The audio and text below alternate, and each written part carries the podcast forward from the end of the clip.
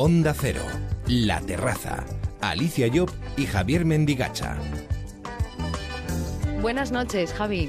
Buenas noches, Alicia. Hay que ver ¿eh? cómo pasa la vida. Aquí estamos un año más. Desde luego, y además sin darnos cuenta, estamos aquí abriendo de nuevo la terraza de verano de Onda Cero. Un espacio que este año les va a permitir relajar los sentidos y también el cuerpo.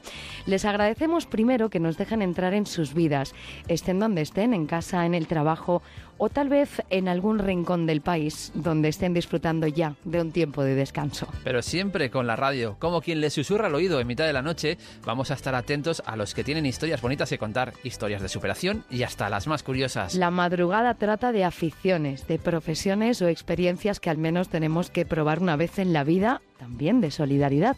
Este tiempo de radio nos va a guiar hacia los que la vida no les presentó la mejor cara y han tenido que aprender de otra forma.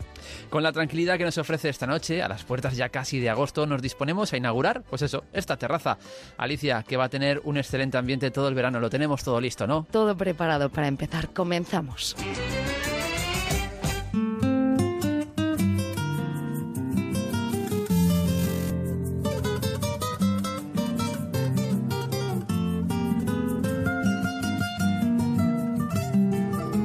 Onda Cero, La Terraza, Alicia Job y Javier Mendigacha. Una veredita alegre, con luz de luna o de sol, tendida como una cinta, con sus lados de arrebol.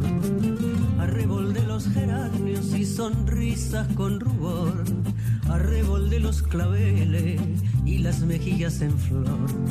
Perfumada de magnolia, rociada de mañanita, la veredita sonríe cuando tu piel la acaricia y la cuculi se ríe y la ventana se agita cuando por esa vereda tu fina estampa pasea. Fina estampa, caballero caballero de... Bueno, Javi, pues ya abriendo las puertas a esta terraza, un verano más con el primero de los personajes. Y con ganas y con vaya invitado que abrimos las puertas de la terraza. Desde luego, es gallego de nacimiento y de corazón, lleva 44 años subiendo a los escenarios, escribiendo obras teatrales, creando espectáculos, interpretando. Ha sido actor de doblaje, es también pintor, además licenciado en Arquitectura Técnica y Bellas Artes. Pero hoy aparcamos un poquito lo profesional, aunque no demasiado, porque su vida va ligada al espectáculo, ya que es uno de los rostros conocidos de la televisión, del humor, de lo cómico. Pero queremos también acercarnos al lado humano de Moncho Borrajo. Buenas noches, Moncho. Hola, muy buenas noches. Primero, gracias por, por llamarme y segundo, que escuchar a María Dolores Pradera es un placer porque la considero mi amiga. Desde aquí, eh, todo mi cariño para ella. Y además es una persona a la que imité hace mucho tiempo y cuando fue a verme me dijo la primera vez que me veo con bigote. Porque además tiene, tiene mucho sentido del humor. Sabíamos, sabíamos que, que te gustaba María Dolores Pradera, así Sí. que queríamos poner esta banda sonora de fondo para hablar contigo. Y además contigo inauguramos eh, temporada, ¿qué te parece? Eres Qué como el bien. padrino de la terraza. Hombre, pues muy bien. Hombre, lo del padrino siempre suena un poco tal por lo de la película, pero no me veo yo con los mofletes en los lados. Pero muchas gracias y espero que os vaya muy bien todo Bueno, el verano, porque por la noche la gente... mm, a mí me gustan mucho los programas de noche. Siempre que he tenido entrevistas de noche han sido muy humanas, muy, muy tranquilas, no hay prisa para hablar. Y bueno, recuerdo una vez con el loco de la colina que con Quintero, que le dije, Quintero, eh, conmigo no guardas silencios como con los otros. dice, sí, estoy para perder el tiempo. Estamos como susurrando al oído de los oyentes, ¿verdad? Cuando llega la noche. Es que es mucho mejor. Eh, Hombre, aparte yo... Hay muchas personas que no diferencian el espectáculo de la persona y yo no tengo nada que ver con el señor de encima del escenario, ese cabreado todo el día, no. Eh, lo que pasa que también me ha ayudado mucho a, a- a- a contrarrestar. Yo, por ejemplo, la gente no se creería que yo soy timidísimo. Yo no sé ligar. Vaya, a, mí me, vaya. a mí me miran en un bar y bajo la mirada y me pongo rojo. Desde luego que no lo diríamos, ¿eh, Moncho? Por cierto, Moncho, estábamos hablando de, de la radio, de, lo- de Sí. lo que te gusta, pues eso, escuchar eh, la radio de madrugada. ¿Qué supone para ti en tu vida la radio? ¿Escuchas mucha radio? Bueno, La radio para mí es eh, forma parte de mi vida porque mi padre era sastre, la radio se ponía a las 8 de la mañana y se cerraba a las 11 de la noche. Por lo tanto, Matilde Perico y Periquín, Matilde Conesa, Matilde Vilariño, Pedro Pablo Ayuso, eh, la novela El zorro zorrito para mayores y pequeñitos. Em, la radio era el parte, que se llamaba así, a las noticias en la época franquista. La radio era cuando yo empecé a cantar porque mi padre cantaba muy bien, rancheras y, coplas. Y yo empecé a cantar copla, cantaba como Joselito. De hecho, vivíamos en una planta baja. Papá tenía la sastrería y mamá cocinaba y bueno, llegó a dar de comer a 14 hombres para sacar la casa adelante de estos que trabajaban en la construcción. Y yo por la mañana cuando me iba al colegio salía al patio y cantaba. Entonces, todos los vecinos del patio de luces decían, venga, levántate que ya cantó Monchito, que, deben, ser, las ocho y se va para el cole. Eh, en la radio por primera vez gané un concurso recitando una poesía. La radio, mm, el 23F para mí fue fundamental porque estaba en Valencia. Fue un momento muy duro porque tuve que despedirme de mi pareja y salir por los tejados porque me llamó una persona para decir, Moncho, van a por ti. Y algo, son estas cosas que nunca se cuentan. Bueno, lo conté en el libro, la primera parte de mis memorias. Pero, y me fui a casa de una íntima amiga que estaba con sus hijos, que era la pareja sentimental de un diputado del Partido Comunista en el Congreso. Y cuando llego allí me encuentro con que un tanque está en la plaza apuntando a la ventana. Digo, ¿y a dónde va usted? Madre mía, a esa casa a la que apuntan. La radio ha sido, además yo creo que la radio tiene algo que, nunca tendrá la televisión, y es que mm, puedes estudiar con ella, puedes coser, puedes trabajar. La radio acompaña las soledades de la noche. La radio tiene además una cosa para mí muy bonita, es que no importa la belleza exterior, sino la interior. El locutor y la locutora no tiene que ser guapo físicamente, tiene que tener belleza interior para con su voz transmitir lo que quiere transmitir igual que en el deporte tiene que gritar gol y tiene que animar. En la radio de noche, que a mí me gustaría hacer un día un programa de noche que se llamara Borrajo Perdido o, Moncho Gusto, uno de los dos.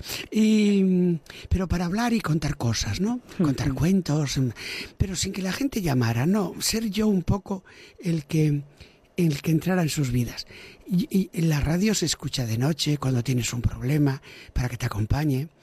Para la gente mayor la radio es muy importante porque puede estar atenta a otras cosas y sobre todo, además, la radio ha tenido siempre para mí ese punto bonito de que cuando imitas a alguien con su voz, por ejemplo, yo le gasté una broma a unos señores en la radio, no digo qué emisora, que se estaban metiendo con, eh, con Antonio Gala, y yo llamé imitando la voz de Antonio Gala y se lo creyeron, claro. Madre mía. Y, los puse a parir. Entonces, cuando yo le la dije, radio, la radio era... Forma parte de tu vida. Sí, y además quizás es de las pocas contaminadas. O sea, aunque hay, eh, eh, se notan qué emisora es y cuál es por ciertos comentarios, no llega a lo de la prensa. Es decir, lo de la prensa ya depende qué periódico leas, Mm, yo siempre contaba una broma que era mueren seis personas en Madrid, ¿no? Eh, la vanguardia de Cataluña eh, se cree que seis catalanes son asesinados en Madrid por la mafia. En el País Vasco mueren seis vascos en Madrid por culpa de la por montar una caleborroca. En fin, todo así. Y al final eh, el periódico de Galicia dice mueren seis personas en Madrid, pero no es ningún gallego. Entonces, que, la radio pues todavía no tiene esa contaminación política exagerada. Eh, nosotros a través de la radio vamos a intentar, si tú quieres, si aceptas esta invitación, conocerte un poquito más. Em, naciste en Baños de Molgas, provincia de, Orense. Sigues en, la en la comunidad gallega, ¿verdad? Porque vives ahora en Vigo. ¿Sueles volver a tus raíces? ¿Sueles volver a Baños de Molgas? ¿Qué recuerdos te traen sus calles, sus gentes? ¿Qué, te pues inspira? ¿Qué sensaciones tienes? Es un pueblo pequeño cuya mitad del pueblo tiene los cimientos en el río. El río Arnoya es un río mm, de pesca de trucha. Allí se juntan dos ríos en un sitio que se llama Suiña, en gallego, porque es donde se juntan dos ríos y hay un parque natural con árboles muy antiguos Y mm, yo me bañaba en el río desnudo con los niños en verano, con, los, con todos los chavales de la época. Nos molestaba mucho dormir la siesta, como a todos los críos. Recuerdo a mi tío que me enseñaba a pescar, mi tío José que hacía un licor café riquísimo, mi tío Pato que era mi padrino, la gente como quería mi madre, eso nunca lo podré olvidar. Mi madre siempre fue una mujer muy querida en Baños de Molgas y ahora se arregló la estación de tren, la arregló la Diputación, varias estaciones de tren en Orense que estaban abandonadas y hay un museo dedicado a mi persona, un albergue, una cafetería y quise montar una, una fundación, pero no fue posible por motivos económicos. Y ahora está otra fundación, la de ciclismo, que, que es importantísimo. Tenemos una carpa para que haya actividades y vayan niños. Para mí el pueblo significa mi vida. Yo hablo con todos, conozco a todos. Ahora ya conozco a menos porque ya, ya, sé, ya casi soy don Ramón, aunque para, aunque para todos los de Molca soy Monchiño. Eso es o fillo. Dondina. Moncho, tu padre era sastre, eh, Sí. seguía la tradición familiar. En Sí. ti no caló la, la profesión, aprendiste algo. ¿Cómo? Bueno, yo coso muy bien. Muchas de las cosas que habéis visto en los escenarios las he hecho yo.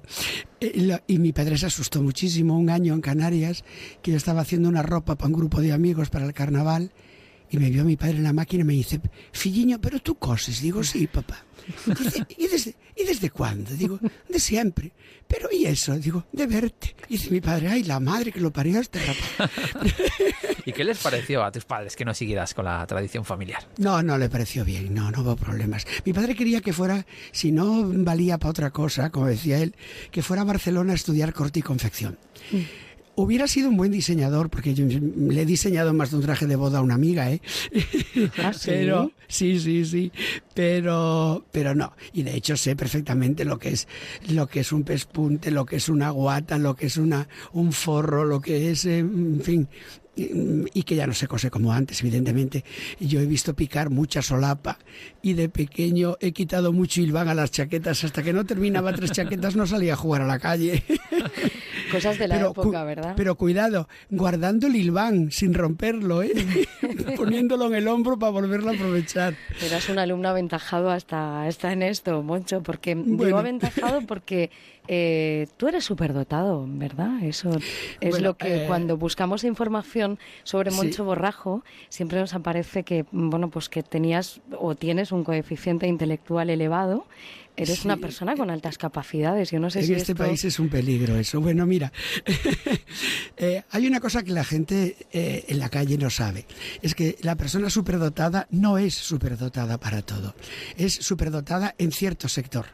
Entonces, por ejemplo, yo en el concepto espacial sí soy superdotado. Yo, por ejemplo, eh, voy contigo a una casa de muebles, veo el hueco que tienes en tu casa y te digo, ese mueble no entra. Y este sí, Moncho, este no, mídelo. Llegamos allí y entra. Es decir, eso sí. Y luego tengo una capacidad creativa importante. Pero luego, por ejemplo, soy muy malo para electricidad, para ciertas cosas soy malísimo, no, no, no valgo. Eh, eso se descubrió con 18 años. Yo fui a la universidad con 16, porque iba a un curso adelantado al nacer el 25 de diciembre. Y eh, me encontré con un problema muy serio. Y es que, como era yo sacaba notables y sobresaliente en dibujo, suspendí gimnasia y latín en junio, luego lo aprobé en septiembre, y me suspendieron en los hermanos maristas en junio para examinarme de preuniversitario, seis en junio. Las aprobé en septiembre y aprobé el preuniversitario. Y me fui a la universidad a estudiar arquitectura a Valencia. Con 16 años saqué en dibujo una nota de esas de locos los compañeros no se lo creían que un bicho con 16 años y aquellas gafas de miope pudiera sacar esa nota, pero saqué un 0,1 en física y un 0,4 en química. Porque mi cerebro decía que lo que no valía para la arquitectura, que no lo guardaba. Y efectivamente, ahora ya casi nadie estudia eso. Y mm, fui al médico, me mordía las uñas, se juntó todo eso con el comienzo de una homosexualidad que empezaba a florecer, eh, un momento muy difícil, entonces fui al médico, al doctor Noerol aquí en Vigo, un señor que me enseñó a, a recolocar la estantería de mi vida, a asumir que era homosexual, que en aquella época no era fácil.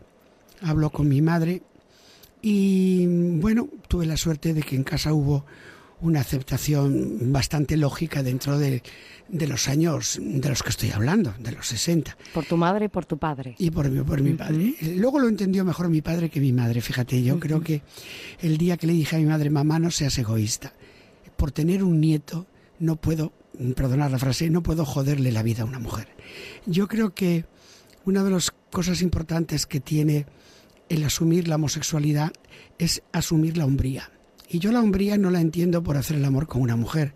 La hombría la entiendo como tener eh, saber lo que hay que hacer.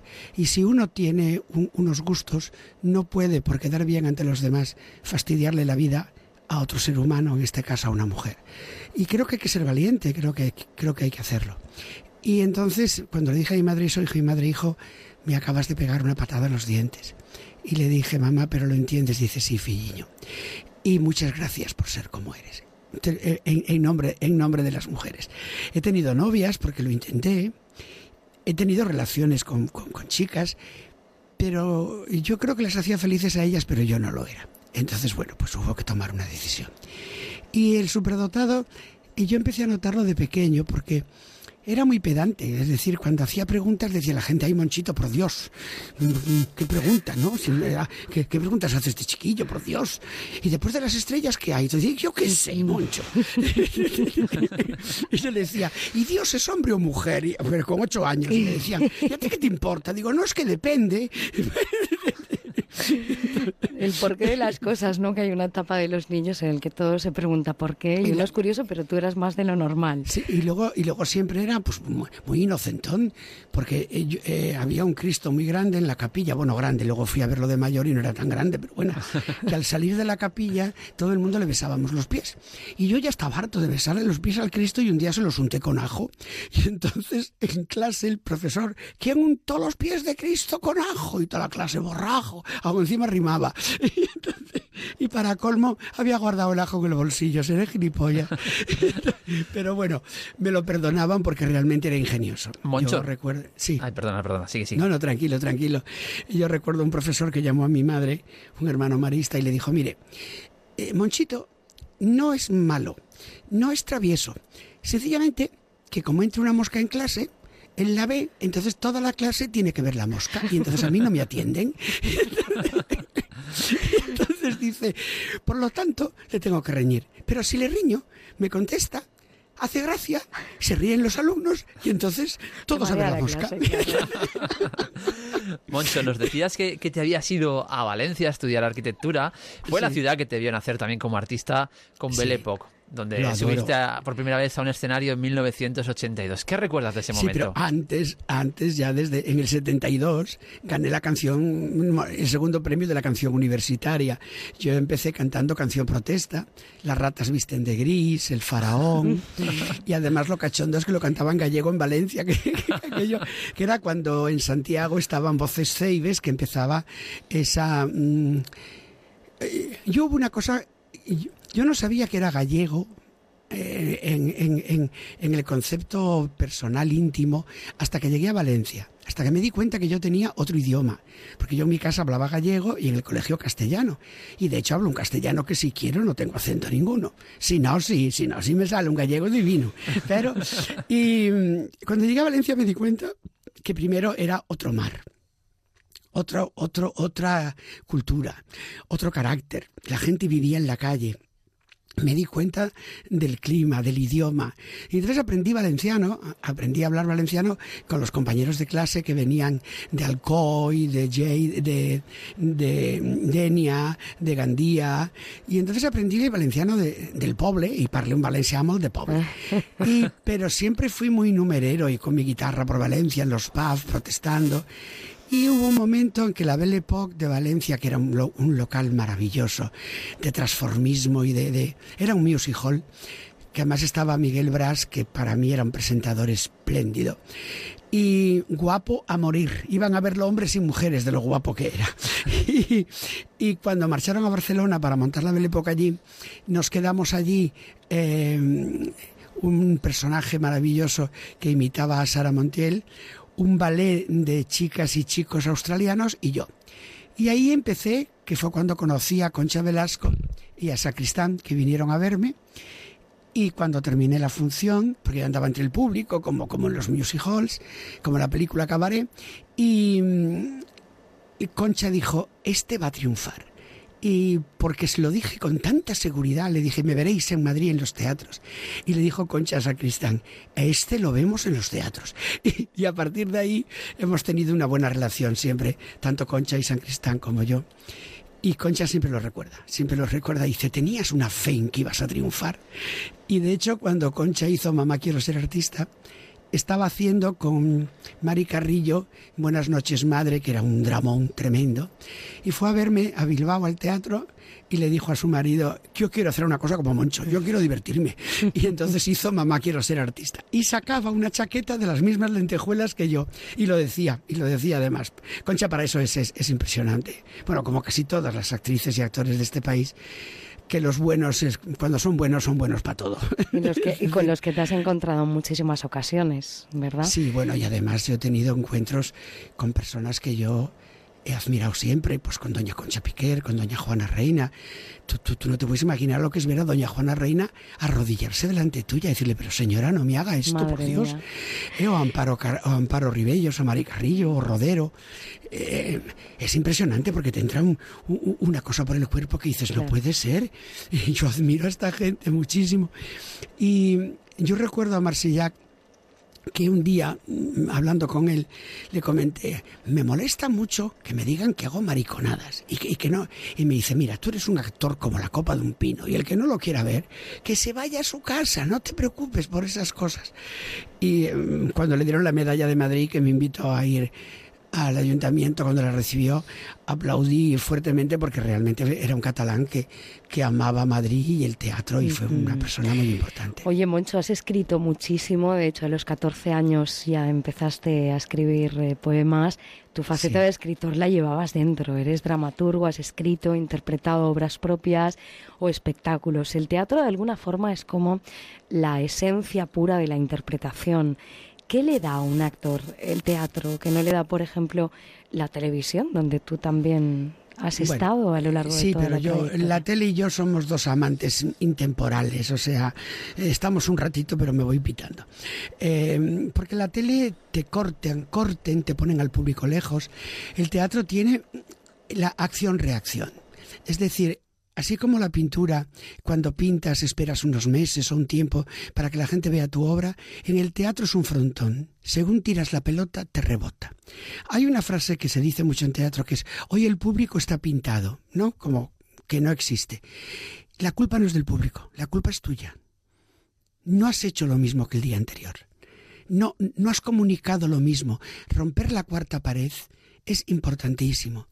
Y yo sin público, amiga, a veces sabes esa pregunta típica y tópica de eh, ¿qué se llevaría usted a una isla desierta? Y yo diría, pues yo el resto de la gente, porque a ver qué coño pinta solo.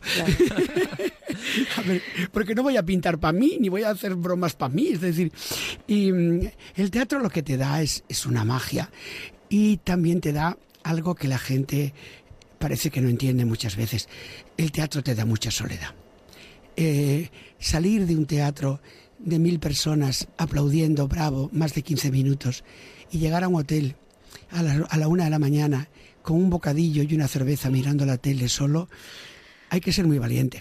Fíjate que esta pregunta te la íbamos a hacer, ¿eh? porque por si alguna vez habías notado esa soledad del artista que dicen que existe, cuando acaba efectivamente, como cuentas, te vas a la habitación de un hotel, de una ciudad cualquiera, y te quedas solo después de haber estado acompañado Yo tengo una novela escrita ahora que estoy intentando publicar que se llama La soledad del cómico, que no es, que además al final de la novela digo, los personajes eh, son todos ficticios, pero la soledad es la mía. Claro.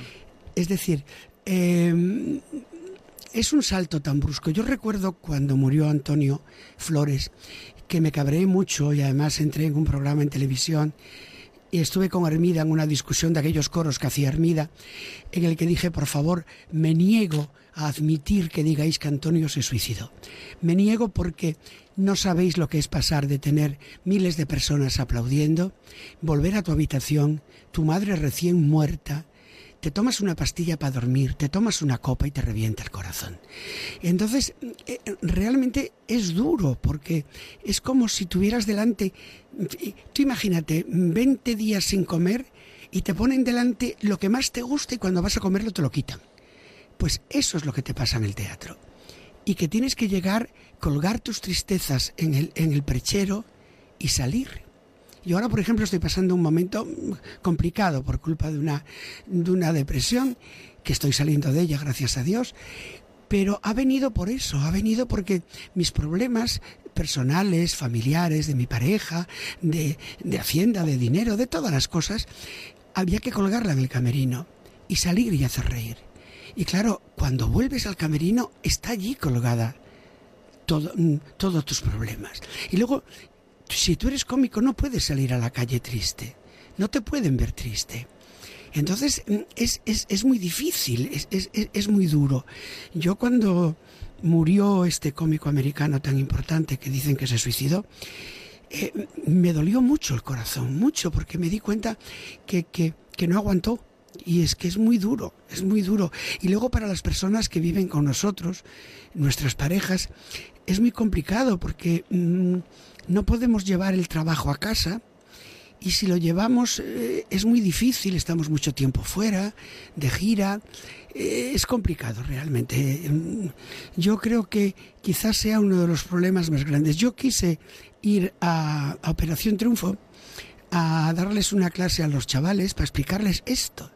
Es decir, que no era el campo de fútbol lleno de gente, que a veces era un lugar, yo he trabajado en sitios de alterne donde las chicas alternaban, me respetaban muchísimo, yo a ellas evidentemente, claro, y, y, de ahí pasé a Perelada, es decir, al sitio más pijo que podía haber en España, y, eh, y pasar de un hotel de cinco estrellas con una habitación de 100 metros a, la, a una pensión en Yecla, porque en aquella época no había hotel y crujía el armario y decías, Dios mío, ¿dónde estoy yo? Y oías los pedos del camionero de al lado, del vecino.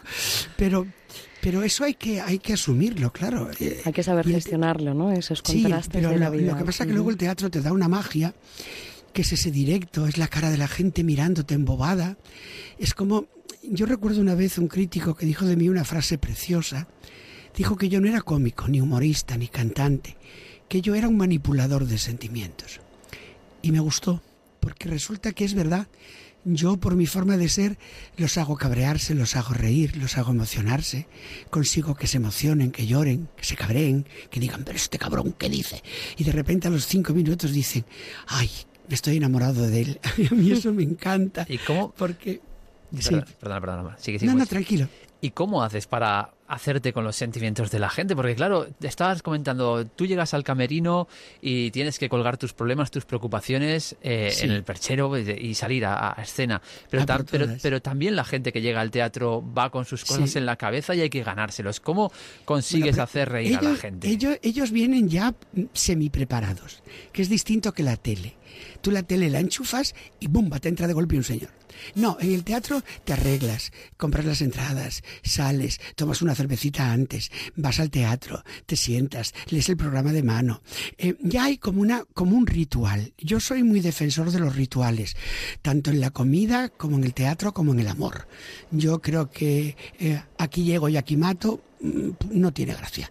Al igual que no entiendo que se vaya con smoking a la playa y, y en, y en pantalón corto y, y camiseta a la ópera. Es decir, eh, creo que los rituales, mi madre, que en paz descanse, siempre decía que un par de huevos fritos en un plato de cerámica bueno y un vaso de vino normal en una buena copa sabe mejor que un caviar en un vaso de en un plato de plástico y un champán en un vaso de plástico.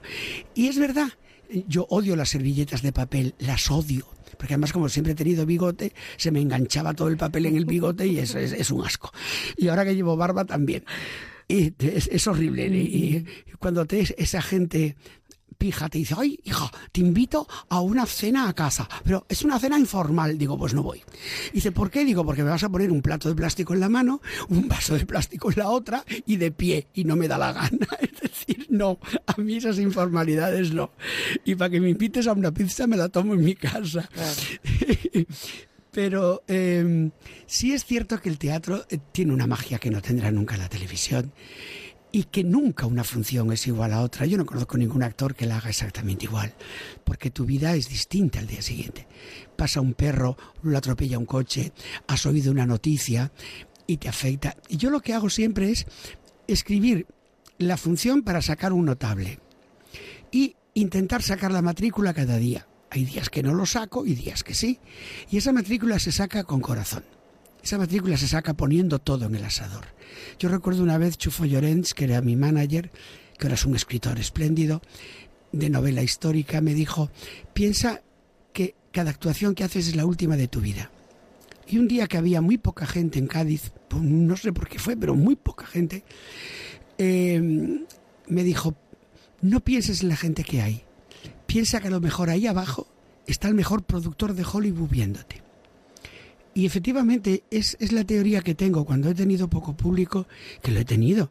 Yo tengo el récord de tener dos personas una noche, una de derechas y otra de izquierdas, que cuando se reía uno el otro no se reía, y 75.000 personas en Vigo, en, en, en, Castrelos, en un sitio público grandísimo. 75 dijeron los amigos, 55.000 los enemigos. Me da igual, eso es muchísima gente. Es una barbaridad. Eso una es ver siempre el vaso medio lleno en vez de medio vacío. Eh, sí, pensar siempre en positivo, Moncho. Sí, es que si no, no, el teatro no funciona. Nos se te nota adelante, mucho. efectivamente. No, se te nota mucho, mucho. Eres de una generación, Moncho, en la que mmm, salir en la televisión suponía convertirse en estrella. Estábamos hablando del teatro, pasamos Sí. ahora a la televisión. ¿A ti ser conocido te cambió mucho la vida? ¿En qué momento te das No, cuenta que eres una nada. persona conocida?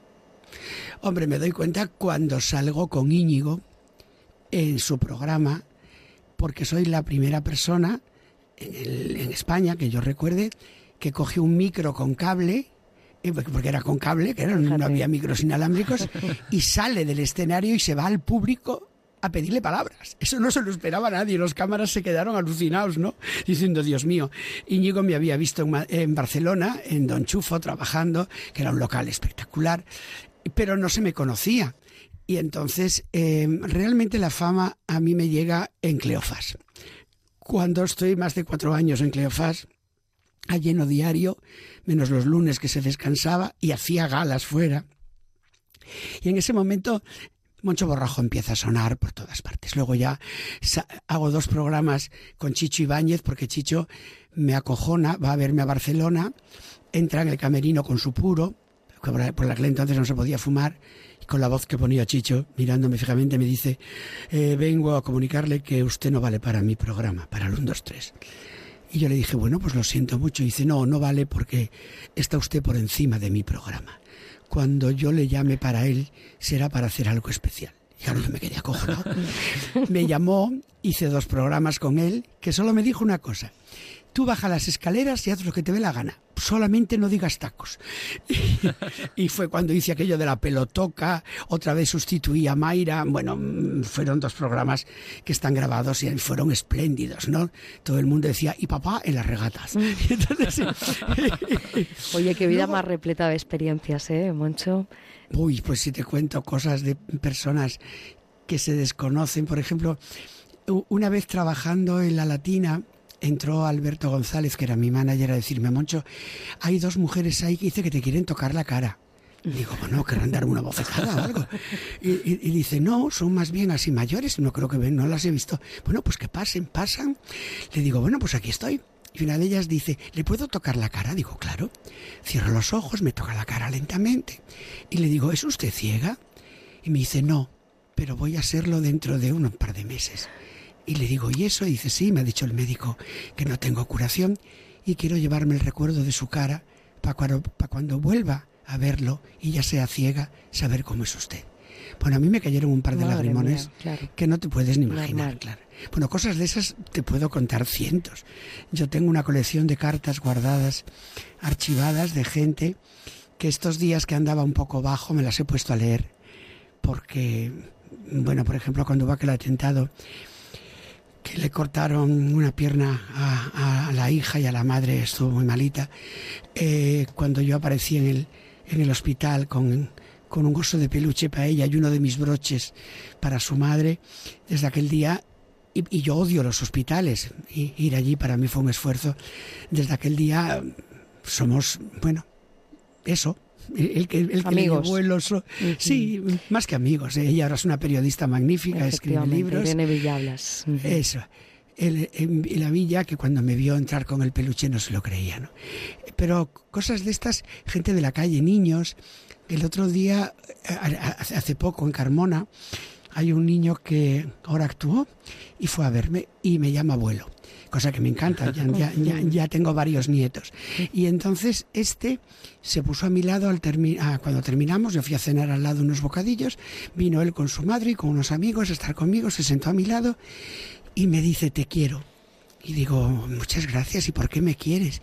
Dice, porque me mirabas desde el escenario y me entendías. Bueno, fue una sensación. Yo llevaba una gorra que ponía MRB, mm, o sea, RBD, Moncho Borrajo do Marco, se la regalé, claro, y le prometí mandarle un par de gafas de las mías para que las tenga. Uno se las mandé, el otro día hablé con él, que sacó unas notas maravillosas, estaba enfadado porque sacó todo dieces menos un nueve. Vaya. Pues muy mal. Eso sí que son experiencias eh, vitales que te ha permitido la vida vivir y con eso hay que quedarse también, ¿eh? Para, para seguir adelante, Moncho. sí, lo que pasa, perdona, sí, ¿sabes lo que pasa? Que como eres un ser humano, tienes problemas y hay que asumirlo. Y yo, mira, recuerdo a Chufo Llorens que siempre me decía, Moncho, no te olvides que las grandes montañas siempre están solas. Hay que bajar. Pero no bajar en el concepto de orgullo, soy muy inteligente, bajo para que me entiendan. No, no, no, no. Hay que bajar por necesidad personal. Necesitas a los demás. No te puedes quedar solo en la montaña no vale la pena estar solo. Entonces tienes que bajar, tienes que adaptarte y tienes y como todo ser humano tienes problemas. Yo últimamente cada vez lloro más a gusto. Es decir, yo veo una película y digo, Moncho, no te dé vergüenza, llora.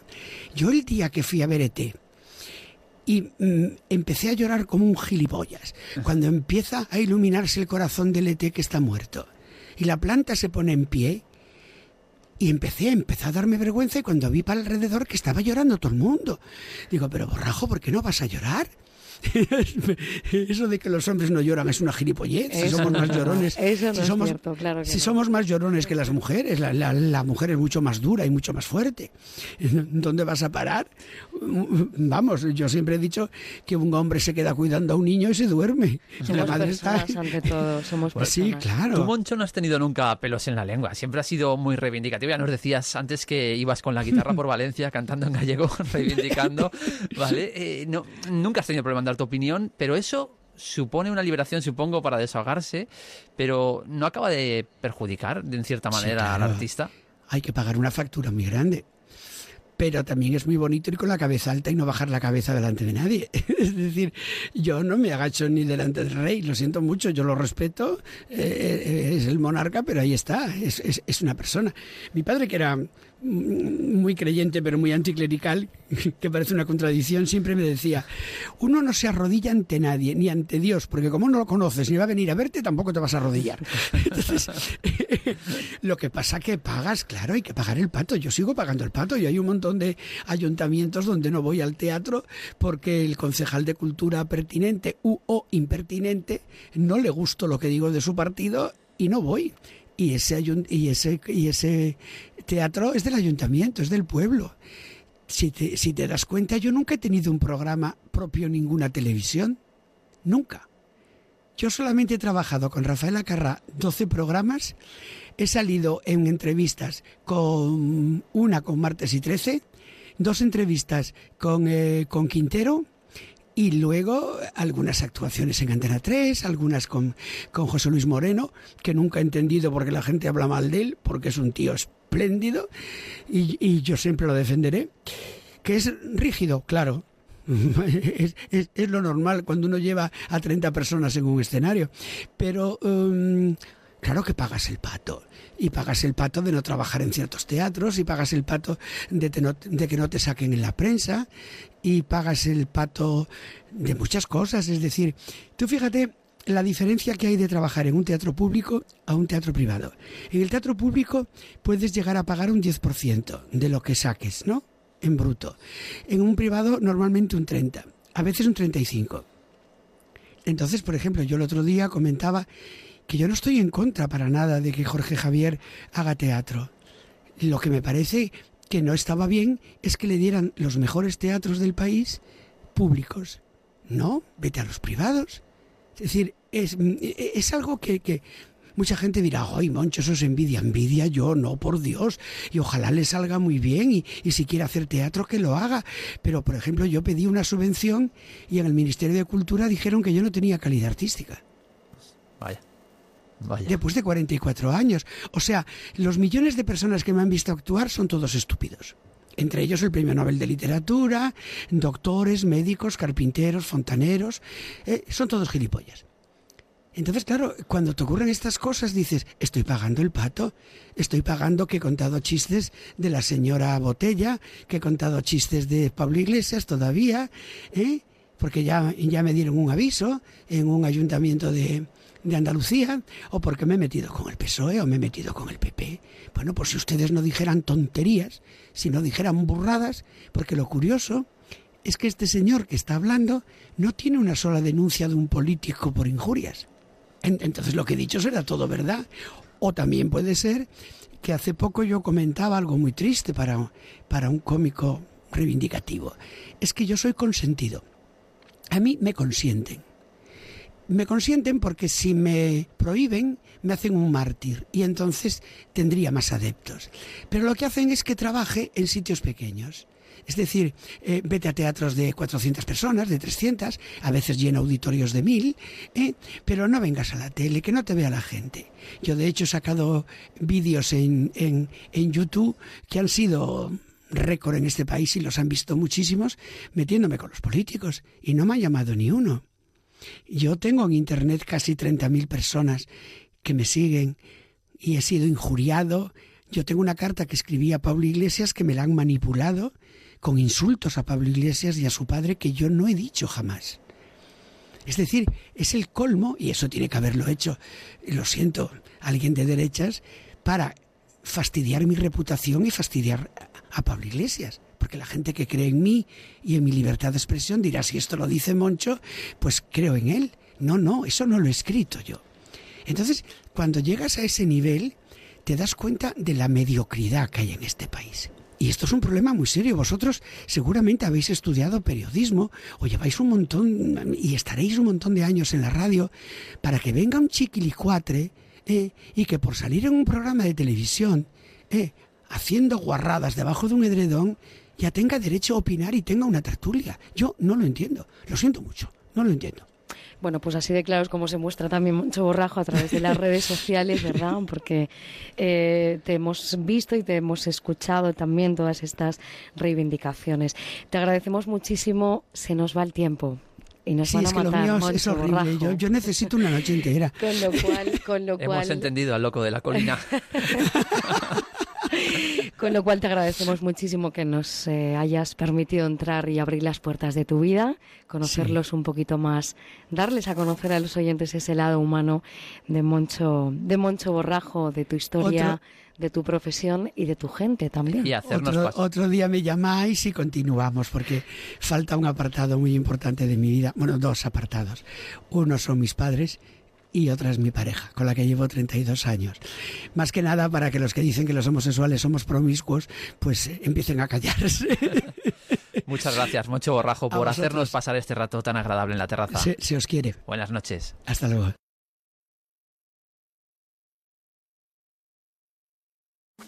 Si quieres tener buena onda este verano, escucha a Merche Carneiro. ¿Necesita el ser humano estar constantemente haciéndose preguntas en lugar de disfrutar las respuestas? Parece que el propio cerebro humano crea esa necesidad de ¿Cuál saber... es el método de la siembra? La víctima acude a un cajero automático a extraer dinero y el, el delincuente... ¿En qué que consiste la flotación? Se basa en los mismos principios que, que, el mar muerto, que consiste en flotar... Les proponemos por... un programa de radio, no hay que coger número, tampoco hace falta que pongan sombrillas. Merche Carneiro te ofrece Con Buena Onda, sábados y domingos desde las 8 de la mañana. Te mereces esta radio. Onda Cero, tu radio. Queremos celebrar contigo que cumplimos 10 años dedicados a la infancia. Hacemos más agradable la estancia de los niños en los hospitales. Contribuimos a normalizar la discapacidad y trabajamos para mejorar la educación. Entre todos hacemos la Fundación A3 Media. Fundación A3 Media. Cumplimos 10 años contigo.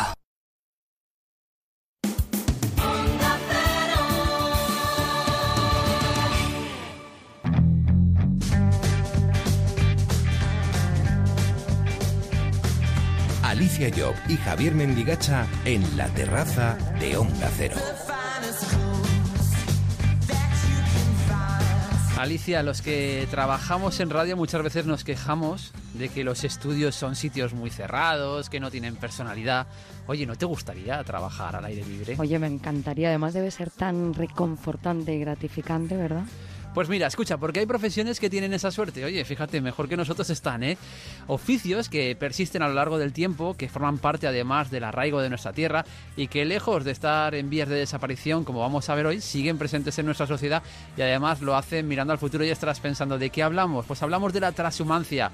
Hoy en día es sinónimo de calidad de producto. Esta noche nos acercamos al día a día de los pastores que con sus rebaños siguen recorriendo nuestro país. Una profesión que, como no podía ser de otra forma, se ha adaptado a nuestros tiempos para ello nos acompaña esta noche para hablar de esta profesión, de cómo se ha ido adaptando el presidente de la Asociación de Transhumancia y Naturaleza, Jesús Garzón. Jesús, buenas noches. Hola, buenas noches a todos. Jesús, ¿cuántos pastores hay ahora mismo en nuestro país dedicados a la transhumancia? Bueno, pues a la transhumancia no somos muchos, pero sí se puede hablar de una representación, pues aproximadamente unas 20.000 familias, ¿eh? que no es poco en los tiempos que corren y sobre todo muy ilusionadas y con gente joven, con niños y niñas que están dispuestos a tomar el testigo como algunos de los que hablaremos esta noche con ellos. ¿Por qué es importante, eh, Jesús, mantener viva esta actividad?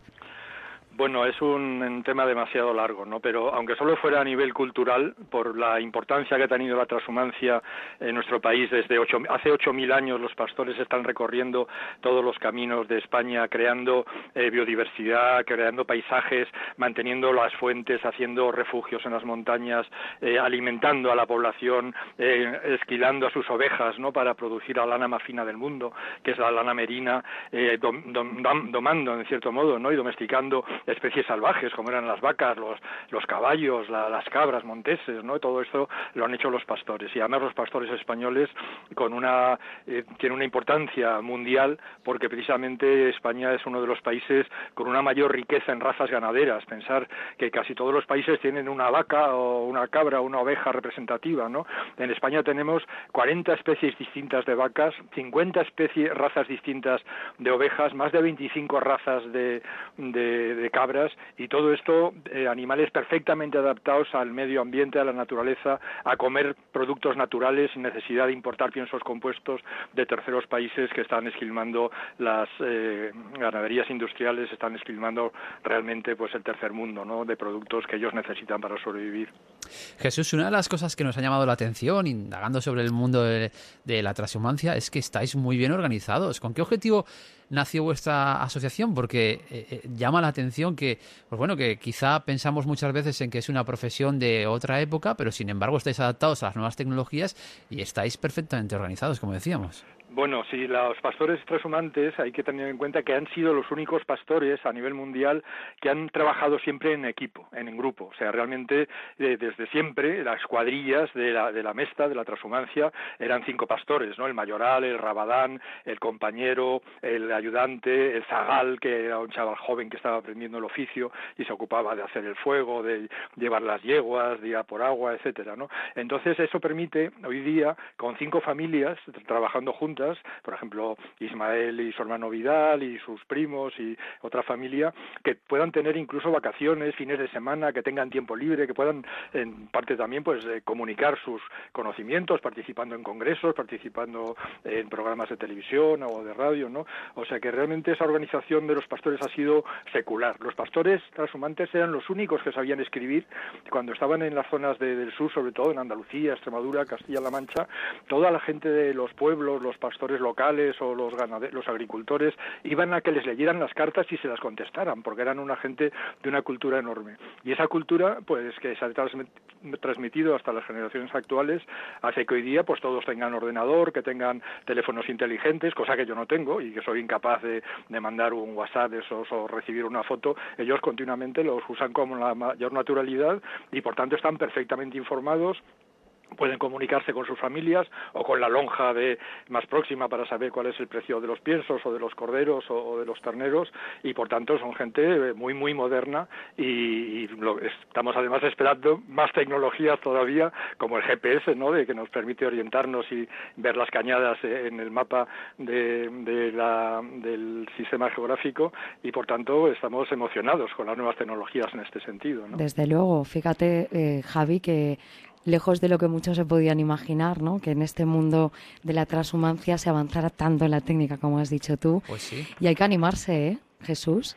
A meterse en el mundo de las nuevas tecnologías. Sí, em, yo creo que a través de los hijos, porque todos los pastores tienen hijos jóvenes, pues ha sido fácil, ¿no? Les han ido ayudando, les han ido haciendo además hasta sus, sus páginas web. Ismael, por ejemplo, tiene una página de Ismael el Trashumante, donde escribe todas sus, sus aventuras y realmente es, es, una, es emocionante, ¿no? Y, muy interesante ir siguiéndole en su día a día, en su trabajo continuo, ¿no? Eh, Jesús, ¿de qué manera se apoya desde vuestra asociación Transhumancia y Naturaleza a los pastores actualmente? Bueno, nuestra asociación tiene ya casi 25 años, desde el año 92, a raíz de la cumbre de Río de Janeiro, cuando se aprobó el Convenio Mundial de la Biodiversidad, que conseguimos que hubiera un artículo, el 8J, que mm, solicitaba a todos los países signatarios, que son 200 países de todo el mundo, que apoyaran a las culturas indígenas. ¿no? Y cuando se habla de indígenas, pues se piensa de, los, las tribus sin contactar del Amazonas o algunas tribus eh, todavía perdidas en, en el cinturón ecuatorial, ¿no?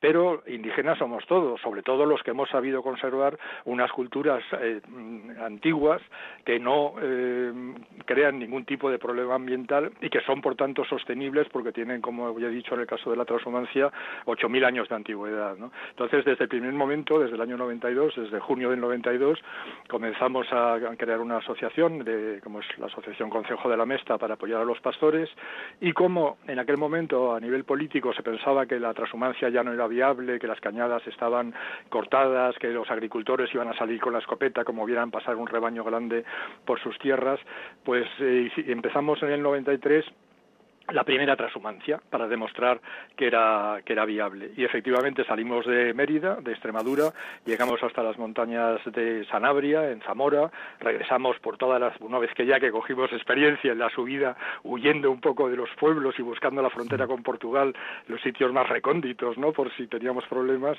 Una vez que cogimos confianza después de todo el verano en las montañas preciosas de, de Sanabria con sus lagos glaciares ya regresamos pues a lo grande no cruzamos Zamora cruzamos cruzamos Salamanca, cruzamos Mérida y además nos recibieron en, pues, en Palmitas, ¿no? Todos los ganaderos de la región de, la, de Extremadura, llegó el director general de Icona, prometió que iba a hacer una ley de vías pecuarias porque esto era una maravilla y que contribuía a la conservación del medio ambiente, de la biodiversidad, los sumideros de carbono, en fin, que fue para nosotros una gran novedad. Pero lo más importante es que nos acompañó un programa de televisión española, Línea 900, que nunca se lo agradeceremos bastante, durante todo el mes grabando la vida de los pastores, los problemas, y esto dio un poco la vuelta al mundo, ¿no? Fue un programa muy, muy visto en, todas partes por su importancia cultural y social y animó a muchos ganaderos de toda España a, mm, echarse a las cañadas. Dijeron, bueno, si esos que son realmente unos ignorantes, porque es que lo que éramos, ¿eh? hace 25 años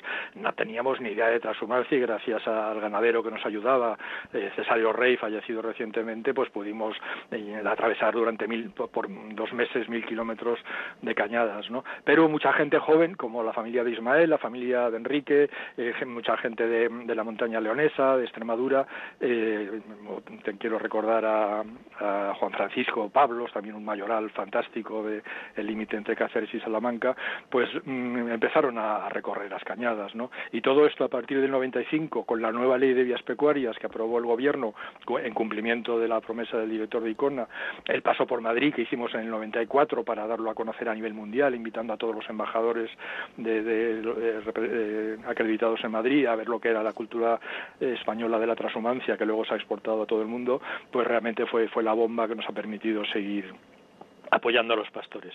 Ahora bien, concretando eh, tu pregunta, lo único que les podemos dar muchas veces es cariño, ¿no? Estar en contacto con ellos, preguntarles sus problemas, porque tenemos pocos recursos, no tenemos tampoco mucha capacidad, ¿no? De, pagar, eh, pues, eh, pastores ayudantes, de arrendar puestos, puertos de montaña, pastizales en el sur, pero en fin, estamos en contacto con ellos, les apoyamos y de esto os podrán hablar más ellos directamente que lo que yo os pueda decir, ¿no?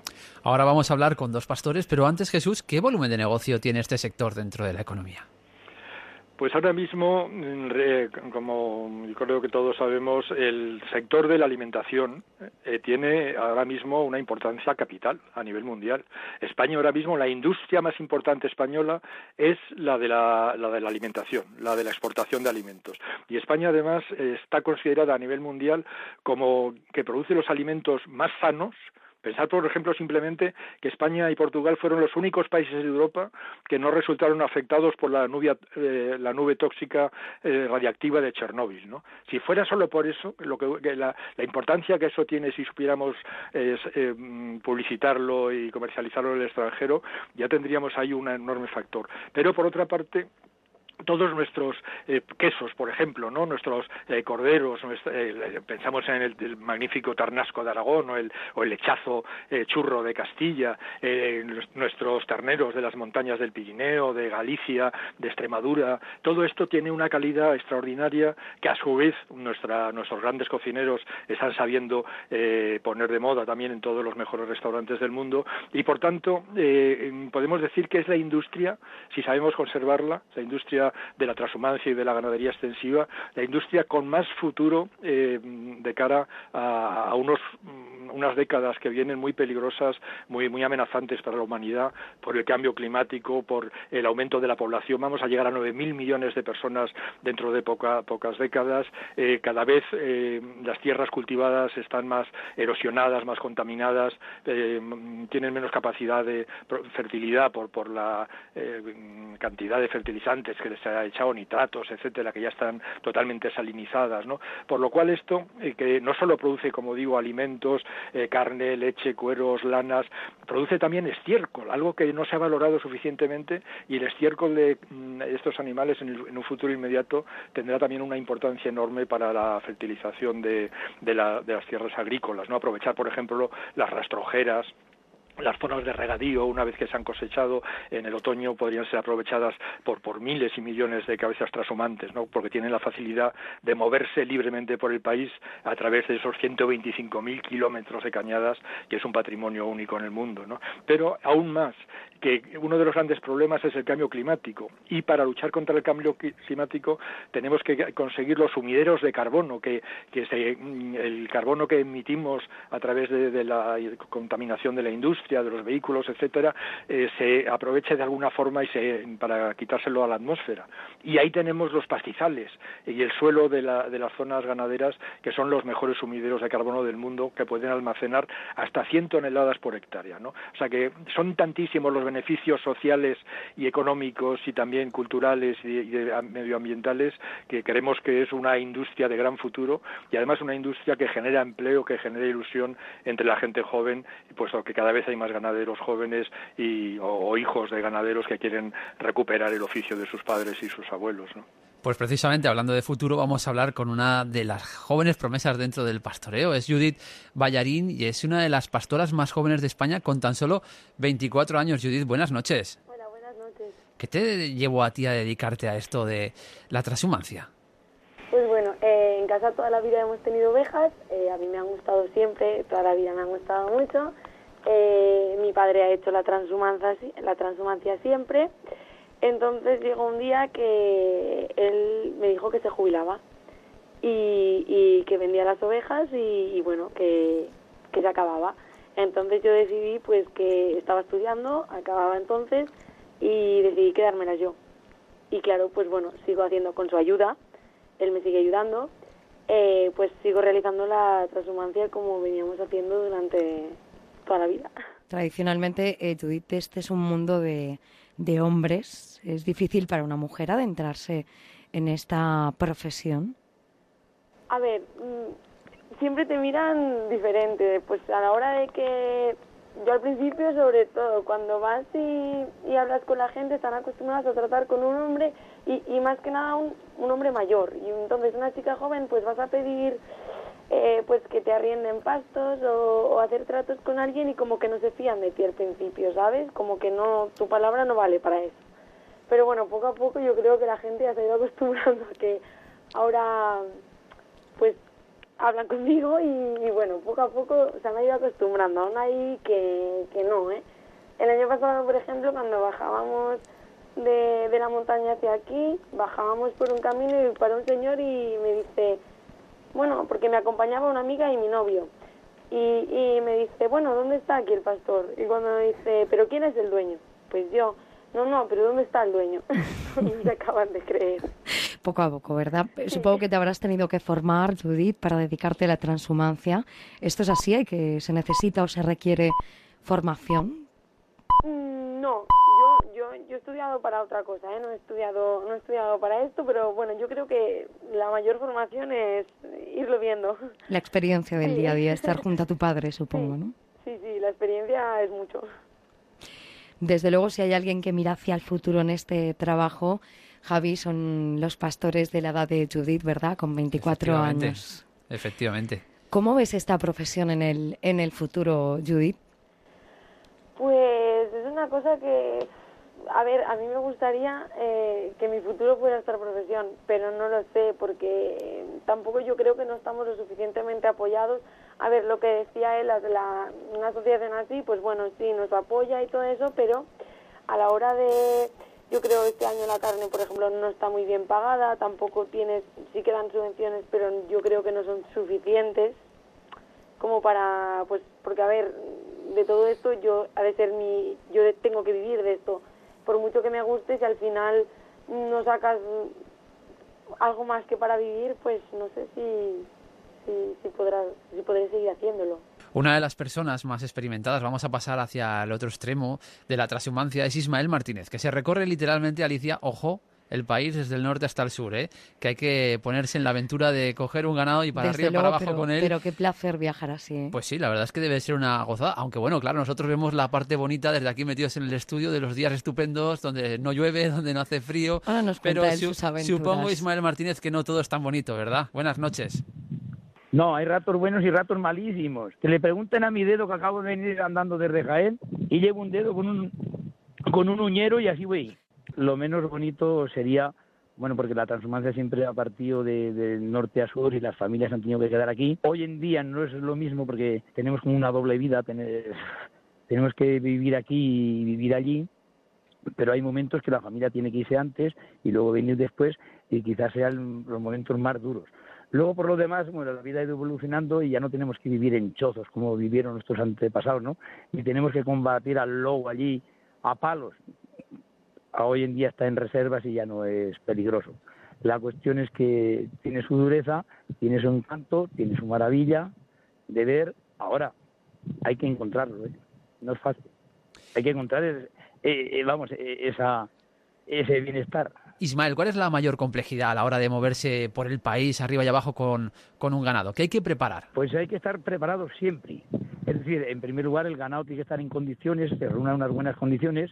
Hay que hacer una buena selección, que sea una raza fuerte, resistente, que pueda aguantar durante, en este caso, 25 días, en unas condiciones extremas, porque someter un rebaño a una cañada, pues no deja de ser nada más que duro, ¿no? Luego uno, pues mentalmente tiene que estar mentalizado. El hecho que decía antes, ¿no? Las familias que se quedan allí o se quedan aquí o se tienen que ir antes o vienen después, etcétera, etcétera. Llevas tu mentalización. Y luego, pues ya los imprevistos que te puedas encontrar, ¿no? Siempre, por muy bien que vayas y por muy bien que estés, pues siempre te puedes encontrar imprevistos. Y luego te puedes encontrar también las inclemencias del tiempo, que son duras, a veces son duras. Bajar la serranía de Cuenca en otoño y a veces con nieve o sin nieve, hasta incluso, mira, un año en las lagunas de Ruidera, allá en plena en pleno Ciudad Real, nos cae una nieve casi de metro. O sea, la cuestión es que hay que estar preparados, mentalizados, tanto uno como los animales. Ismael, ¿tú cuántas cabezas de ganado estás manejando ahora mismo? Yo ahora no llevo muchas, llevo 500. Porque, pero Bueno, voy, dice- dice voy que no un lleva hermano y muchas, Alicia. 1500. No serán muchas para ti, Ismael, porque para nosotros Hombre, es una sí, barbaridad, sí. claro. Si ya son muchas para mí, con 40 años que llevo como transhumante y como pastor, pues si son muchas ahora, eh, lo han sido siempre. Oye, y la extensión de, del ganado, más o menos, porque con tantas cabezas, claro, controlarlo, esto no debe de ser nada fácil. ¿Cómo te, te las apañas, Ismael? Ah, lo que decía Judy antes, ¿no? La experiencia, ¿no? Pues la experiencia. Cada terreno a lo mejor requiere unas, cos- unas formas, ¿no? Si es un terreno más boscoso, pues hay que estar más tanto porque las ovejas se, se pierden más, se pierden o se cortan más porque entre ellas el monte les estorba, ¿no? Y entonces pueden coger por un callejón o por otro y bueno, si estás en terreno más abierto, pues mira, como ahora mismo están, las estoy viendo desde el alto el risco y ahí están quietas, no dicen nada. O sea que eso ya depende de las circunstancias que se den de, del terreno. Pero hemos visto muchas veces, Ismael, que os ayudan los perros, ¿no? Para, para manejar un poco el ganado. ¿Cómo se preparan estos animales? Bueno, esto es una raza un poco especial, ¿no? Es decir, nosotros les llamamos perros careas. Por cierto, hoy se está impusiendo mucho el coli, pero el coli es para cazar ratones, es, es un perro flojo. Para hacer exhibiciones bien está, pero el perro carea español es, es mucho más resistente y mucho mejor. Tiene que dominar la pues, eh, situación, ¿no, de que- Ismael? De que es de esa raza, pues luego pues hay que eh, tiene ese instinto y luego ya tiene que llevar un proceso de aprendizaje. Ya el pastor es el que hace de maestro, según sea el maestro así saldrá el perro.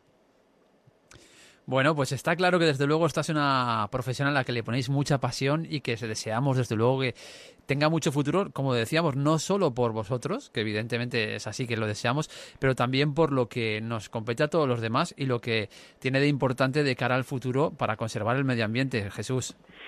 Sí, sin duda alguna, ¿no? Eh, esto es el principio, porque hasta hasta que no empezamos realmente, eh, como digo, hace unos 25 años, aunque parece que ha pasado mucho tiempo, pero realmente la transhumancia estaba totalmente condenada a la extinción, ¿no? Incluso cuando las autonomías, la- el Estado pensó en transferir las vías pecuarias, que eran 400.000 hectáreas, una superficie inmensa, el 1% de todo el territorio nacional, pensó transferirlo a las comunidades para que hicieran con ellas lo que quisieran, ¿no? Como bienes de dominio público. Y gracias a estos eh, ganaderos que siguen usándolas, que siguen reclamando eh, su derecho a transitar por ellas y a mejorarlas, lógicamente, porque en esos esas eh, 28 días que comenta Ismael o algunos otros que hacen transhumancias son más largas, lo que van haciendo es pastando y conservando unas vías pecuarias que son, eh, pues es un patrimonio realmente mundial, ¿no? Por tanto, esto es un principio que pensamos que va que tiene un, largo futuro, un largo recorrido. Eh, ahora mismo, año eh, 2016, cuando están después de la cumbre de, París, que están todo el mundo ahora eh, haciendo, las, todo el mundo, me refiero a las Naciones Unidas, ¿no? Y, la FAO, la, la,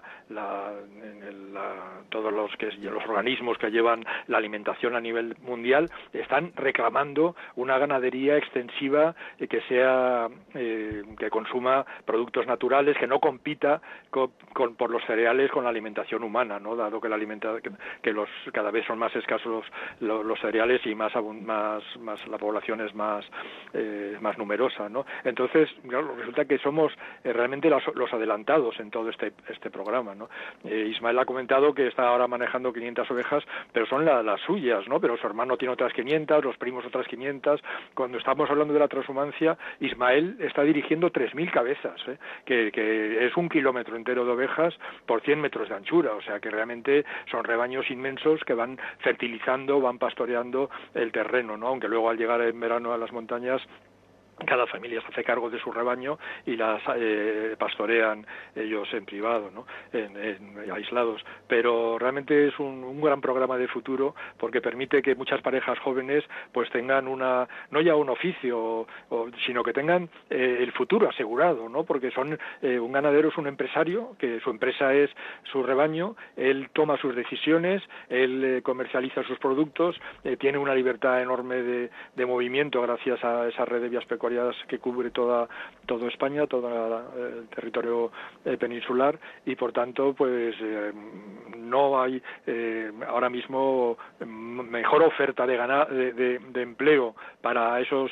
es- esos eh, o- medio millón o, o millón de, jóvenes menores de 30 años que están en paro, si son de origen ganadero, como el caso de Judith, de, unirse a, proyectos de este tipo, transhumantes. ¿no? Y en cuanto a la preocupación de Judith en un futuro, del futuro, pues nada, la apoyaremos al máximo y conseguiremos que, sus corderos del Pirineo tengan un, precio especial para que garantice unos beneficios suficientes. ¿no? Bueno, pues como ves, Alicia, lo que te decía, una profesión que tiene mucho futuro. Jesús eh, Garzón, presidente de la Asociación de Transhumancia y Naturaleza, Ismael eh, Martínez, que es uno de los pastores más experimentados de nuestro país, y Judith Ballarín, que es una de las jóvenes promesas del pastoreo español. Muchas gracias por compartir este rato con nosotros en Onda Cero. buenas noches a todos y muy feliz verano. Buenas noches. Buenas noches.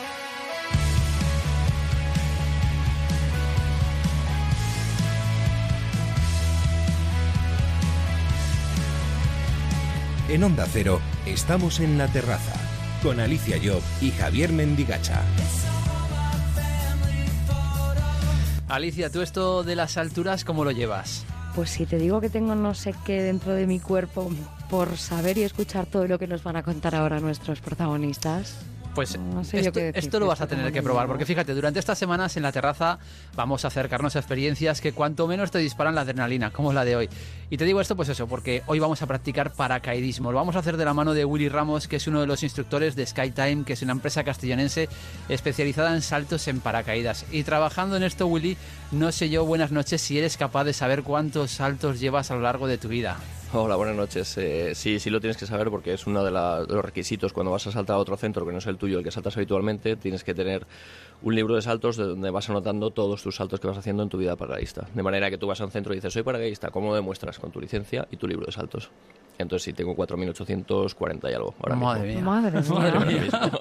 Entonces sí que se tiene que saber, sí. Qué barbaridad, qué mm. barbaridad. ¿Qué tipo de personas son las que mm, suelen acudir a vuestras instalaciones para probar esta mm, experiencia? Bueno, para probarlo en el salto tándem, que es el salto más recreativo, digamos, para todo el mundo, eh, viene de todo. Viene gente de 70 años, gente de 12 niños a partir de 10, 12, 13 años que le vale el eh, deportistas de pedida soltero, cumpleaños, gente con minusvalías, eh, de todo, de todo. Tenemos de todo para probar la experiencia, de todo. Luego para hacer el curso de paracaidismo, que es lo que es un poquito ya más para continuar en este mundo haciéndose, practicando este deporte ya es más un perfil un poquito más, pues un poquito deportista, mediana edad, entre 30 y 40 a lo mejor, por ahí. Y más acotado el rango de edades. Y de, bueno, pues nuestra edad, Javi. Sí, sí, sí básicamente. Pues, pues, nada, Alicia, ya me contarás cómo va la experiencia. bueno, yo voy a dejar un poquito que el tiempo pase para experimentarlo. ¿Qué tipo de características tiene que tener una persona que quiera saltar en paracaídas, Willy? Bueno, la, única limitación que tenemos es, por seguridad, son 100 kilos máximo de peso y más o menos 2 metros de altura, 2 metros 10, porque por seguridad del de, paracaídas de reserva tiene unas características especiales y si pesas más de 100 kilos, pues podría sufrir algún daño en aperturas en determinadas circunstancias. Pero es, la única limitación, es no pesar más de 100 kilos. El resto, ya te digo, gente mayor, niños, minusvalías, sin problemas, van todos para abajo. ¿Cuáles son los mejores sitios? Porque tiene que haberlos en España, muchos espacios para poder practicar paracaidismo. Em, ¿Cuáles son los mejores sitios en este país? el que mejor vista tiene y mejor ambiente es Skytime, sin duda, aquí en Castellón, porque estamos pegaditos al mar, estamos a 25 metros del mar. Entonces, eh, la vista desde arriba es espectacular.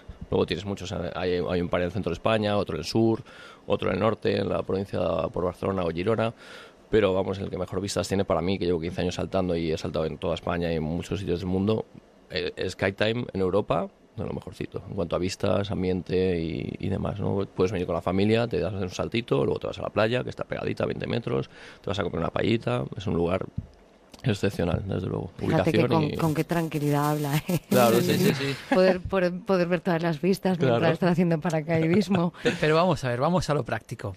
Dale. El paracaídas se abre siempre. Sí, hasta ahora sí. Hombre, ahora mismo llevamos. Eh, todo avanza, ¿no? La técnica, en todos los deportes, en todos los ámbitos de la vida avanza y en el paracaidismo también. Antiguamente se saltaba con un solo paracaídas, luego se metió el paracaídas de reserva. Ahora llevamos un sistema barométrico electrónico que va calculando la, la velocidad en función de la presión y si a determinada altura llevas una velocidad más de la que deberías, pues te abre automáticamente el paracaídas de emergencia. Entonces, aunque tú no lo abras y tú estás inconsciente por cualquier motivo, el paracaídas de emergencia se abre siempre. Entonces, que ahora mismo gente que tenga accidentes sin el paracaídas abierto no existe, no hay. Si tú tienes tu paracaídas en buen estado y, tienes tus dos paracaídas y tu sistema electrónico, esto que os acabo de comentar, se abre siempre. Así no sé yo qué decir. Ya os estoy convenciendo, ¿eh?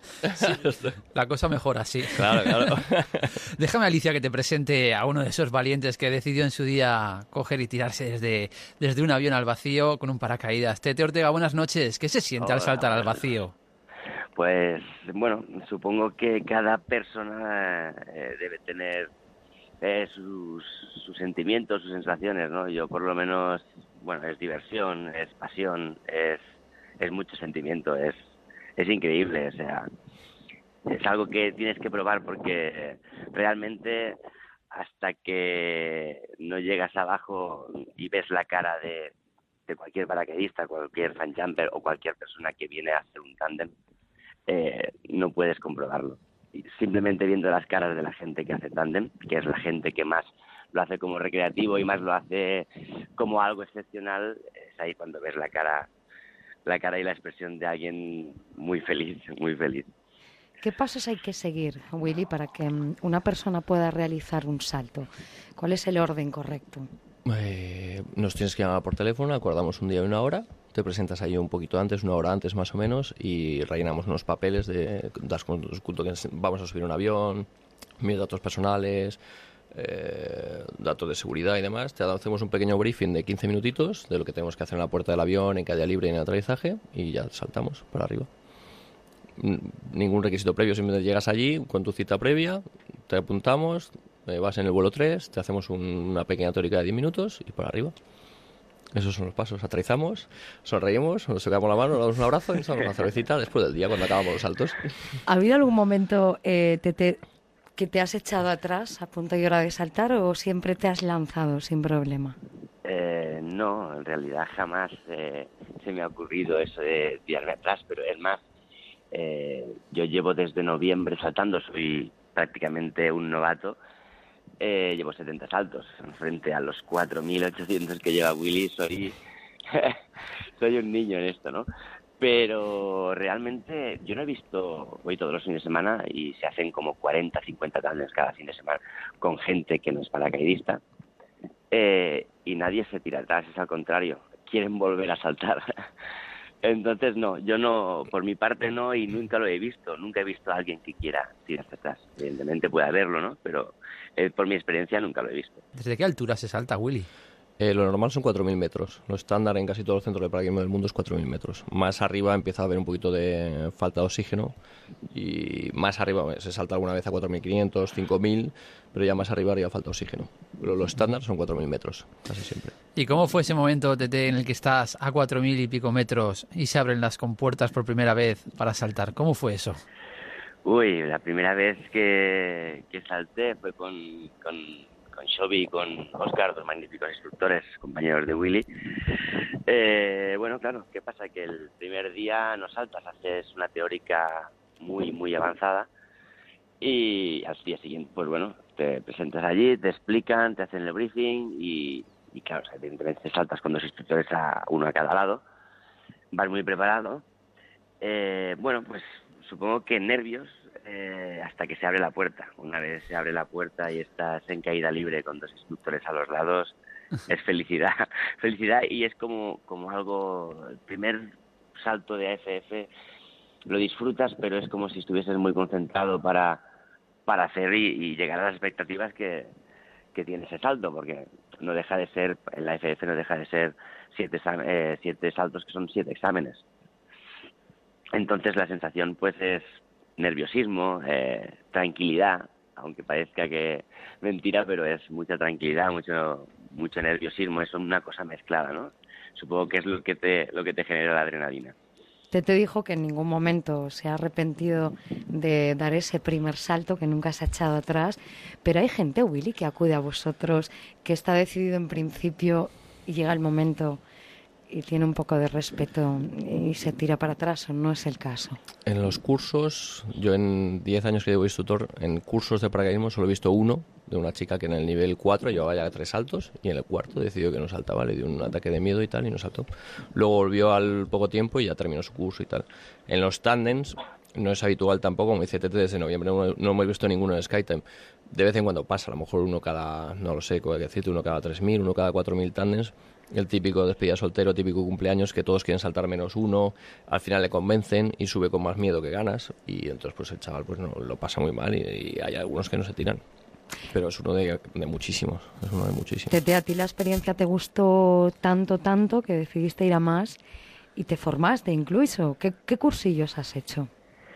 Bueno, cursos hay, hay muchísimos. Yo eh, tenemos la suerte de que, que hay instructores que una vez eh, te has sacado de la FF están por tu seguridad y por la seguridad de todo el mundo, que es lo que más se exige en un sitio así, es, eh, están contigo, te enseñan, aprendes y en cada salto que quieres avanzar, eh, pues eso, eh, te, hacen un briefing, te explican qué puedes hacer en el aire, ante todo por diversión y, y por seguridad. Entonces, pues cursos, eh, se pueden hacer muchos cursos de campana de diferentes niveles. Eh, determinadas, en determinadas ocasiones, pues depende, hay muchas variedades de cosas que se puede hacer cuando estás dentro del mundo del paracaidismo, como es el track, como es el free fly. Entonces, pues bueno, depende a lo que te decidas hacer, aunque todos hacemos un poquito de todo, eh, pues tienes un instructor determinado para, para cada cosa, para, para ayudarte a avanzar, que es lo que queremos todos, avanzar y, y aprender y, y eso, pues disfrutar de, de cada salto. Y eso se consigue pues con instructores que, que están por ti mmm, cada día, cada día y cada salto. Willy nos comentaba desde que hay diferentes modalidades. ¿Qué, qué, qué, qué podemos hacer? O sea, es decir, ¿qué tipos de paracaidismo hay? Bueno, como todos los deportes hay competiciones de, de paracaidismo también, entonces hay, hay la, modalidad más la modalidad que sale más en la tele que habéis visto a lo mejor uno, mucha gente como haciendo una estrella, una formación de mucha gente unida uh -huh, y tal. Uh -huh. Hay un récord del mundo ahora mismo que son 400 unidos en el aire ¿Juntos? formando una estrella. Eso se llama vuelo relativo, vuelo en formación, porque hacemos las, los primeros vuelos fueron así, haciendo formaciones en, en calle libre. Luego está el free fly, que es eh, vuelo libre, Ahí vamos boca abajo, vamos sentados, vamos de espaldas, vamos haciendo un poco pues vuelo libre en todas las dimensiones del, del vuelo. Luego está el track, como ha dicho Tete, o la deriva, que es un desplazamiento horizontal, que estamos ahora, ahora está muy de moda una que es con ángulo, que es un desplazamiento que llegamos a volar con nuestro cuerpo, pues a lo mejor te desplazas como un kilómetro y medio con tu cuerpo nada más en el aire, ¿no? O sea que realmente no, no simplemente caes como una piedra, sino que te puedes mover por el aire hacia un sitio, hacia otro. Uh -huh. Luego está muy conocido ahora también en las televisiones el, el vuelo con traje de alas, el wingsuit este que se ve por ahí por las montañas y tal. Eso uh -huh. también se puede practicar desde aviones y también es muy conocido. Están empezando ahora las competiciones de, de esa modalidad también. Luego están los aterrizajes de precisión, los aterrizajes de velocidad, aterrizajes de slalom, de, de curva, o sea, hay, hay, muchas, muchas modalidades de vuelo, los, los, cuatro que os he dicho. Y luego con el paracaídas abierto campana, que se llama campana también, pues hay varias también, hay competiciones mundiales de, de aterrizajes también. ¿Y con qué condiciones meteorológicas se puede hacer esto? Bueno, lo ideal es eh, lo que tenemos aquí, solecito casi todo el año, un poquito de vientecito para aterrizar despacito, pero lo único que no puede pasar es que llueva, que llueva o haga unas nubes muy negras, o el viento sea extremadamente fuerte a partir de 15 nudos, ya empezamos a poner límite en función de la experiencia de, los, de la gente que va a saltar. Pero vamos, hay veces que hay una capita de nubes finita que podemos atravesar. Entonces el, el mito de a qué huelen las nubes, pues ya te lo contamos ahí. Pero vamos, tiene que haber nubes muy gordas y, y, lluvia, sobre todo para que no se pueda realizar el, el paracaidismo. Supongo, Willy, que con los años y más tratándose de una actividad como esta, tendréis mil y una anécdotas Uf. en el cielo y en el aire, ¿no? ¿Alguna que, que destaques de la que, que nunca te, te hayas olvidado? Que yo nunca me haya olvidado cuando tiré a una persona, he tirado a una persona ciega, por ejemplo, eso no se me olvidará nunca, porque el tío cuando llegamos abajo te contó absolutamente todo lo que yo veo, él lo contó con los otros sentidos, ¿no? Cuando se abrió la puerta, cuando salimos, cuando en calle libre, cuando se acercó el cámara, yo, yo veo acercarse el cámara a mí porque le veo que viene para mí, le veo con mis ojos, pero no lo veía, pero él, él sentía y, y escuchaba el, el, aire de distinta manera, ¿no? Porque el cámara estaba rompiendo el aire, digamos. Entonces él me, cuando llegamos abajo me contó toda la experiencia con su manera de vivirlo y para mí ha sido algo que no, no me olvido nunca, nunca. O la persona que viene en silla de ruedas y se tira del avión, o sea, esa persona o el, o el niño enfermo de cáncer que se tira del avión, ¿no? Para, para, para vivir, ¿no? Para, no sé, son, son, eso son experiencias que no se te nunca, jamás, nunca. Te puedo, contar muchísimas. A mí la de ciego se me ha quedado grabada siempre y la de silla ruedas también. Pero hay anécdotas ahí, pff, las despedidas solteros todos los fines de semana. las, las peticiones de mano en el avión o aterrizando, ¿verdad, Tete? ¿Tú has vivido alguna por ahí? Por ahí. Sí, Las alguna, peticiones de mano, ¿no? Que llega la novia y aterriza la novia y está el otro con el cartel, con el anillo y tal, y la otra pues... un poquito... Hay muchas, muchas anécdotas. Bueno, experiencias en el aire, en definitiva, Javi. Una experiencia para vivir TT al menos una vez en la vida, ¿no? Bueno, yo recomendaría que lo probaran. Lo que pasa es que cuando pruebas esto, por no sé qué inexplicable razón, eh, te enganchas y, y yo creo que la gente que prueba con, un salto tándem, no sé en qué porcentaje debe estar, pero muy elevado, continúan con el AFF, se hacen paracaidistas y lo, y lo hacen formar parte de su vida. Eh, sí, sí, es algo que, que tiene que estar presente. Entonces, seguramente, ya te digo, ver, referente a la pregunta que le habéis hecho a, a Willy, eh, de, del que él ha contestado del ciego, yo soy muy novato, entonces yo solo observo. Y me gustaría, sobre todo, tenemos una mujer de 74 años que está haciendo el AFF, que es una maravilla, es impresionante ver a esa mujer. Eh, creo que va por el salto sexto de la AFF, son siete. Lleva creo que una hora de túnel eh, para coger experiencia y es maravilloso. O sea, encontrar a una señora de 74 años creo que tiene haciendo tu pasión, porque al final es la pasión de todos nosotros, de todos los fan jumpers, eh, es maravilloso. Solo con ver eso eh, sabes que quieres ser paracaidista, sí o sí.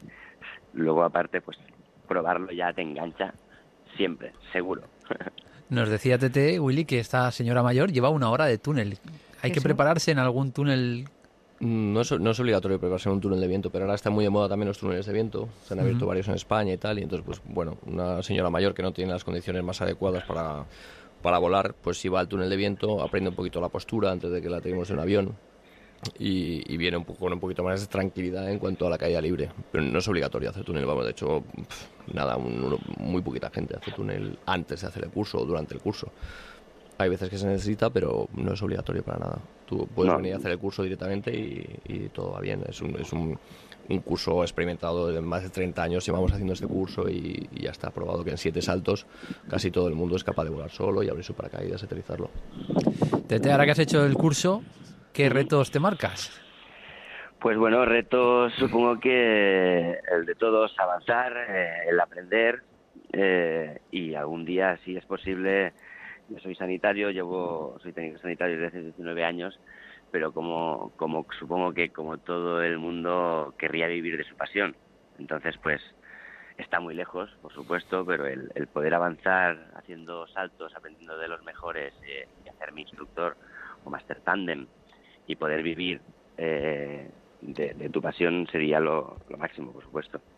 Sería lo máximo. O sea, el vivir de, tu pasión, de un deporte tan tan bonito como es este, es mi, mi reto. Yo creo que además el paracaidismo lo que te permite, por aquello de estar, bueno, pues suspendido en el cielo durante un tiempo, te permite de alguna forma, pues no sé, vivir un poco en libertad. Em, lo que dices tú, el ejemplo de la persona ciega, la persona que va con silla de ruedas, un poco experimentar a lo mejor algo que en tierra y tocando suelo no puede hacer, ¿no? Entonces, ¿cuáles son las sensaciones que podéis explicar cuando se practica este tipo de deporte? Yo, yo creo que yo de todos los deportes que he hecho, que he hecho muchos, muchos, muchos, yo creo que es el único que cuando se abre la puerta del avión y te tiras, no hay nada más. Estás tú, el aire, el tío que tienes enfrente que encima te estás sonriendo y te lo estás pasando con él. Nunca se olvida, somos, ya somos hermanos, ¿sabes? Entonces es una sensación que no, no se produce en ningún otro deporte que yo haya vivido. O sea, estás ahí metido y, y- y todo lo demás no existe. Entonces... eh, la sensación de libertad, de, de alegría, de que te lo estás pasando bien, pero haciendo algo que, que, la gente que estás deseando que lo haga todo el mundo, porque a ti te produce una felicidad que esta mañana me preguntaban los tándem de esta mañana, los que hemos saltado esta mañana, me preguntaban eh, y salto a salto con tantos saltos no te produce nada nada de oídos malo tal no sé cuánto y digo sí yo cada salto soy más feliz no entonces es, mira Tete se ríe porque es verdad es que es- es- quere- queremos que todo el mundo lo haga porque es una sensación de, de brutal de felicidad no cuando estás en el aire con un amigo con un compañero con alguien le ves sonreír ves que eso está pasando muy bien a ver su paracaídas aterriza feliz luego te vas a tomar algo con él por la noche tal o sea es es una es, es diferente es, totalmente diferente a lo que has probado en tu vida o sea el- es saltar de un avión en marcha te deja huella espiritual, sentimental y es una manera de vivir que lo que dice Tete, o sea, vives, trabajas haciendo lo que es, es tu pasión. Entonces, Sí, yo creo el- que- Claro, un trabajo, no es, que no es un trabajo, Tete, no les mientas, yo me lo paso bien, a mí me pagan no, porque no, tengo que comer, si no, lo haría gratis. Jefe, no escuches hecho- esto. No, no hables muy alto, eso te iba a decir. gratis, de hecho, a veces te enseña gratis, sí que es verdad. Casi verdad, siempre, vamos. es verdad, sí, sí. Pero sí, lo que aporta es, es una sensación de equilibrio y, y de control, autocontrol sobre tu cuerpo eh, genial, maravillosa, que igual otros deportes eh, no te producen, ¿no? Pero sí, yo sí que le he notado mucho, porque además soy bastante nervioso, he notado mm, bastante equilibrio y bastante, pues eso, un equilibrio con una línea plana en, en tu vida, tanto cuando saltas del avión, cuando llegas abajo, por supuesto. Es equilibrio. Bueno, pues una experiencia, Javi, preciosa que nos tendremos Sí, que sí. decidir a practicar alguna vez. Tenemos hasta, ¿Eh? hasta los 74 años, hemos visto que todavía nos lo podemos pensar. Así que tenemos tiempo eh, para pensarlo. Willy Ramos, instructor de Skytime y Tete Ortega, gracias por acercarnos esta experiencia que, mm, que digo yo, eh, Javi, debe de venir muy bien para liberar tensiones. Esto en determinados momentos del año. Sí, sí. Todos deberíamos de practicar. Para quemar estrés. Claro que sí. Sí, sí, sí. Gracias, Willy. Gracias Tete, a vosotros. Que sigáis Muchísimas gracias. esta, este tipo de deporte. Gracias a los dos. Buenas noches. Muchas Adiós. gracias. Bueno, buenas noches. Hay gente que crees conocer, pero solo has visto una cara de ellos. Descubre cómo son. Nadie es perfecto. Un programa de entrevistas donde el primer sorprendido será nuestro invitado. Descubrirán cómo les ven y la huella que van dejando. Te vas a divertir y sorprender. Este domingo a las 5 de la tarde, Ana Morgade. Nadie es perfecto. Con Nacho Arias. Te mereces esta radio. Onda Cero. Tu radio. Estas vacaciones, vayas donde vayas, no olvides abrocharte el cinturón de seguridad en el coche o el autobús, ponerte el casco si vas en bici o moto y utilizar correctamente los sistemas de retención infantil. Hay decisiones que salvan vidas. Este verano, decide vivir. Ponle freno. Juntos, si podemos. Compromiso a tres media.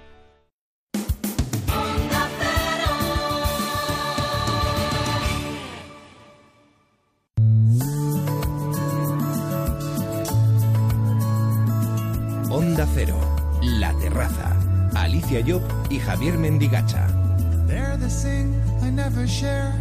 It's going through my mind sometimes. That makes me feel so fine. I don't know why, I just know how. This little thing. Por sus manos pasan anualmente cientos de personas que gracias a su ayuda vuelven a tener una segunda oportunidad en la vida. Son una organización en la que todos trabajan codo con codo con el único objetivo de ayudar a que todo el mundo consiga dejar atrás una etapa difícil de su vida. Una etapa en la que el alcohol lo inundó todo y arrasó con su proyecto vital. Esta noche en nuestra terraza hablamos de Alcohólicos Anónimos y lo hacemos con Caterín. Hola Caterín, buenas noches, bienvenida a nuestra terraza. Hola, buenas noches. ¿Cuáles son las causas que mm, arrastran a una persona, Caterina, a convertirse en adicto al alcohol? Bueno, pues eh, nosotros muy bien no lo sabemos. Nosotros somos una solución, pero sí que puedo decir que es una comunidad terriblemente plural. Es decir, hay gente con medios económicos, gente que no los tiene, hombres, mujeres, de todas las edades. O sea que hay algo en común, que probablemente la medicina tendrá algo más que decir, pero desde luego mm, afecta a todo tipo de personas que por alguna razón para nosotros el alcohol tiene más mm, sentido, es una mala medicina que empezamos a tomar y que perdemos el control, no lo tomamos de la manera que las personas normales pues lo utilizan, ¿no? No sé, supongo, eh, Caterín, que este es un proceso que pasa por diferentes fases. ¿Hay un punto de no retorno cuando uno se está metiendo en el pozo? ¿Cuál sería? nosotros a todas las personas que llegan les dejamos un pequeño cuestionario para que se pregunten a sí mismos si han atravesado esa línea, ¿no? Normalmente y de manera general, ya digo, pues problemas en el trabajo, problemas con la familia, Em, problemas, bueno, por supuesto, evidentemente la intención de beber para coger un punto y, pasarnos, ¿no? Y, bueno, la sobre todo la incapacidad de controlar nuestra ingesta alcohólica, sobre todo. Eso es una cosa que tenemos en común, entre otras cosas. ¿Y hay algún momento, Caterina, en el que el afectado es consciente de que tiene un problema? ¿Cuáles serían los pasos que tiene que seguir? qué hay que hacer? Efectivamente nosotros estamos aquí un poco para eso, ¿no? Es verdad que hay em, la familia, el entorno, a veces los jefes, a veces los amigos se dan cuenta antes de que nosotros mismos que, que nos estamos pasando con el alcohol y que está afectando a nuestra vida, ¿no? hay un momento en el que, claro, por mucho que sea la enfermedad del autoengaño, como nosotros la llamamos, hay un momento en el que algunos de nosotros nos damos cuenta de que hay algo que falla y que está en nosotros, ¿no? Entonces, eh, desde luego es pedir ayuda a un profesional, a quien sea. En este caso, nosotros pedimos ayuda a Alcohólicos Anónimos. ¿Cómo es la forma de trabajar desde Alcohólicos Anónimos eh, que tenéis con las personas que se acercan mm, a vosotros a pedir ayuda? Nos has dicho que la adicción al alcohol no entiende de condición eh, social ni tampoco de, de, sexo, ¿no? Ni, eh, ¿Cómo vosotros les ayudáis o les prestáis ayuda desde el momento que ellos acuden a Alcohólicos Anónimos? Alcohólicos Anónimos existe en 180 países y en todas partes funciona igual. Cuando alguien se pone en contacto con nosotros a través de su médico, de la familia que le invita a que deje de beber o por cualquier medio, lo que hacemos es atenderle a través de un teléfono, de donde sea, llega un grupo y ahí le vamos a dar teléfonos, le vamos a dar atención 24 horas al día, le vamos a decir cómo lo hemos hecho nosotros y en un primer momento lo que hay es lo que ocurrió en el inicio de Alcohólicos Anónimos y es una identificación, identificar nos identificamos con las personas que nos reciben, ¿no? Identificamos que nuestro problema es alcoholismo y vemos que hay una posibilidad, una esperanza que se puede dejar. Eso sería un primer paso. ¿Cuáles son las claves para poder superar la adicción? Ojalá pudiéramos decir qué hay que hacer para dejar de beber y qué hay que hacer para que se tocara a fondo, pero es verdad que también si nos ajustamos a nuestros fundadores que crearon un programa de 12 pasos, ellos eh, consideraron, desde luego, primero el admitir que uno tiene un problema, ¿no? Eh, segundo, pedir ayuda, ¿no? Tercero, pues hacer un inventario, en fin, todo un programa de recuperación, de, enmendar todas las cosas que hemos hecho también al cabo del tiempo, todo tiene un orden, ¿no? Y un poco, en definitiva, em, ir hacia estar lo suficientemente bien con nosotros mismos para no necesitar beber, para oír, mm, para tener valor para cualquiera de las cosas que, que utilizábamos el alcohol en nuestras vidas. Caterina, una vez hemos decidido, hemos conseguido la fuerza suficiente para arrancar el proceso y dejar la adicción atrás, ¿qué es lo más difícil de lograr? Bueno, eh, si hubieran aquí 50 alcohólicos, cada uno te diría el qué, ¿no?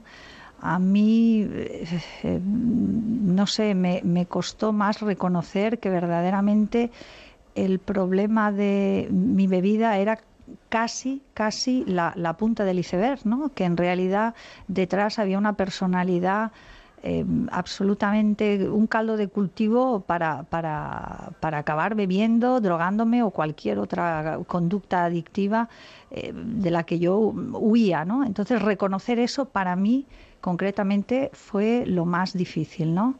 Es decir, ver que yo me pasaba bebiendo ya era tan evidente que acabé en Alcohólicos Anónimos eh, a través de un amigo que, que, precisamente dijo que lo había dejado a, por este medio y me, trajo a los grupos, ¿no? Pero para mí lo más difícil fue reconocer que, bueno, que no solamente era dejar de beber, es que había más. O sea, yo tenía una actitud equivocada ante la vida y si no cambiaba esta actitud probablemente acabaría bebiendo otra vez. Para mí es lo más difícil y yo creo que hay muchos compañeros que estarían de acuerdo conmigo, pero mmm, algunos es dejar de beber. Hay quien necesita centros de desintoxicación, hay quien necesita ayuda médica, por supuesto. O sea, 50 alcohólicos te dirían cosas distintas o estaríamos en común en algunas, ¿no? Admitir verdaderamente que el alcoholismo es mucho más que beber. Es la con, beber es la consecuencia de, de un malestar, por decirlo de alguna manera. Claro, si al final el alcoholismo estamos de acuerdo en que es la consecuencia de algo que es mucho más grande, que está de fondo, ¿cómo se trabaja en eso? O sea, es decir, ¿cómo una persona con sus propios medios puede cambiar un problema que le ha llevado a perder el control? Bueno, ahí está justamente el trabajo en equipo, no es con tus propios medios, ¿no? El, sí es verdad que uno tiene que tener la, digamos, nosotros no decimos voluntad porque eso nos parece como muy voluntad muy fuerte, ¿no? Pero sí al menos la buena voluntad de intentar dejarlo, el aceptar que tenemos un problema y una vez que tenemos ese paso, pues tenemos ayuda de personas que han pasado por el camino del programa de recuperación y que nos explican eh, pues eh, cómo lo hacen, sencillamente. Y en ese eh, proceso del que estamos hablando, que, que lleváis adelante desde Alcohólicos Anónimos, ¿qué papel juega la familia y el entorno a la hora de rehabilitarse? ¿Es fundamental el papel del entorno de esa persona? Bueno, esto es, esto es casi una opinión, ¿no? A ver, en cualquier caso yo diría que cuanto mejor es el entorno, mejor, ¿no? Pero de todas formas, nosotros, nuestro trabajo es incidir en el problema que tenemos nosotros, independientemente de nuestra situación. Porque si esperamos que después de que eh, yo haya pegado a mi madre, haya, me haya eh, comportado de manera vil en mi familia, eh, que una y otra vez después de prometer que dejaba de beber, no dejarlo, pues me comprendan de la noche a la mañana, es una aspiración complicada. Sin embargo, si me centro en verdaderamente mi objetivo, que es primero no beber y luego intentar cambiar de actitud, pues probablemente todo lo demás si tiene que ser, pues se arreglará, ¿no? Hay matrimonios que se han arreglado y otros que no se han arreglado y otros que se han desarreglado totalmente, por ejemplo, ¿no? Y en general los padres son, son muy bondadosos. En general los padres con nosotros, este es mi caso, yo entré muy, muy jovencita y la verdad es que mi madre me puso todas las facilidades, evidentemente.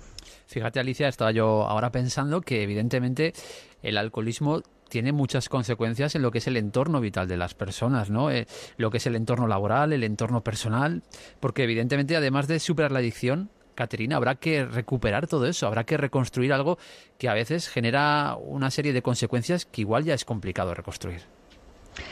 Sí, debo decir de todas maneras que cada vez el fondo eh, se toca antes, es decir, que cada vez viene la gente más joven. Eh, yo en mi caso es que ni había salido de casa, o sea, eh, estaba con, con, con, mi familia viviendo, con, con, mi madre, con mi hermano, que por cierto, años más tarde entró en la comunidad, en Alcohólicos Anónimos también, diez años más tarde que, que yo, ¿no? Pero mm, eh, parece que un alcohólico tiene que destroza, tiene que tener una vida de novela. Bueno, un, una vida de novela tenemos todos un poco, ¿no? Porque eh, hemos hecho cosas eh, tremendas y nos han hecho cosas tremendas también porque nos hemos puesto en situación de vulnerabilidad, ¿no? Eh, sobre todo las chicas, ¿no? Pero, como decía, eh, no depende tanto de, de o sea, del, del, entorno, ¿no? No depende tanto de eso. Siempre cuando hablamos con gente de alcohólicos anónimos escuchamos de decir, les escuchamos decir que un alcohólico nunca deja de serlo. ¿Cuáles son las claves para no bajar la guardia y no volver a caer? Bueno, yo diría que una, por ejemplo, es seguir asistiendo a las reuniones de alcohólicos anónimos. Eh, es un recordatorio, es un efecto colateral. Uno va a las reuniones a ponerse a la disposición de cualquier persona que entra destrozada y decirle eh, chico, chica, yo he pasado por ahí, no te preocupes si hay una posibilidad, ¿no? Pero, claro, yo mm, hago eso en la medida de mis posibilidades, porque normalmente todos tenemos trabajo, tenemos vida, tenemos responsabilidades, estamos, gracias a Dios, insertados en la sociedad pero eh, el ir a las reuniones, desde luego, es un recordatorio fenomenal de de dónde venimos, ¿no? Y no, no, hace daño, ni pica, ni rasca, ni nada, y, y, es muy gratificante ver cómo el sufrimiento que uno ha pasado, pues puede ayudar a otras personas. Es así de sencillo, la identificación al principio y luego el trabajo con otros alcohólicos, independientemente del cambio de actitud, etcétera, que hablábamos antes. Catherine nos está contando, Javi, bueno, pues su, su, experiencia y también su vivencia en Alcohólicos Anónimos desde hace unos 30 años, ¿verdad, Catherine? Sí, sí, sí, sí.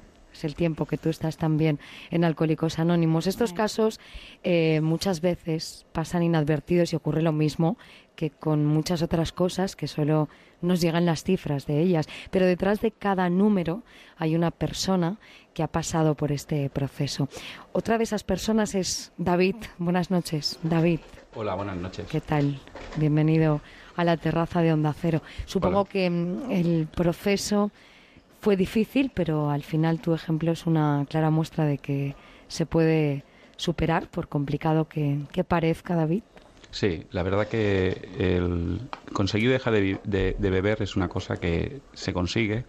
en mi caso, por ejemplo, luego es conseguir eh, vivir sin el alcohol. Entonces ahí entra lo que digamos el programa de Alcohólicos Anónimos, que a mí por lo menos en mi caso pues me ha ayudado a reestructurarme eh, emocionalmente y, poder llevar una vida un poquito eh, dentro de unos márgenes que me permiten no desear beber, no, no necesitar el alcohol. ¿Qué ocurrió, David, en tu entorno en ese momento? ¿Cómo era tu relación con la gente que, te rodeaba y que te rodea diariamente. Cuéntanos un poco la experiencia. Sí, mm, bueno, yo la verdad que he sido una persona que eh, he tenido, mm, he mantenido la mujer, los hijos, no he tenido la mala suerte de perderlos. Eh, podía haberlos llegado a perder si hubiera continuado por ese camino.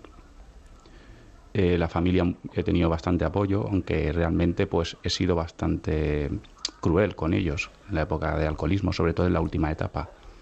Entonces, eh, realmente, en mi caso, el, apoyo es importante, pero realmente cuando estás en ese fondo, en mi caso, yo realmente eh, me sobraba todo.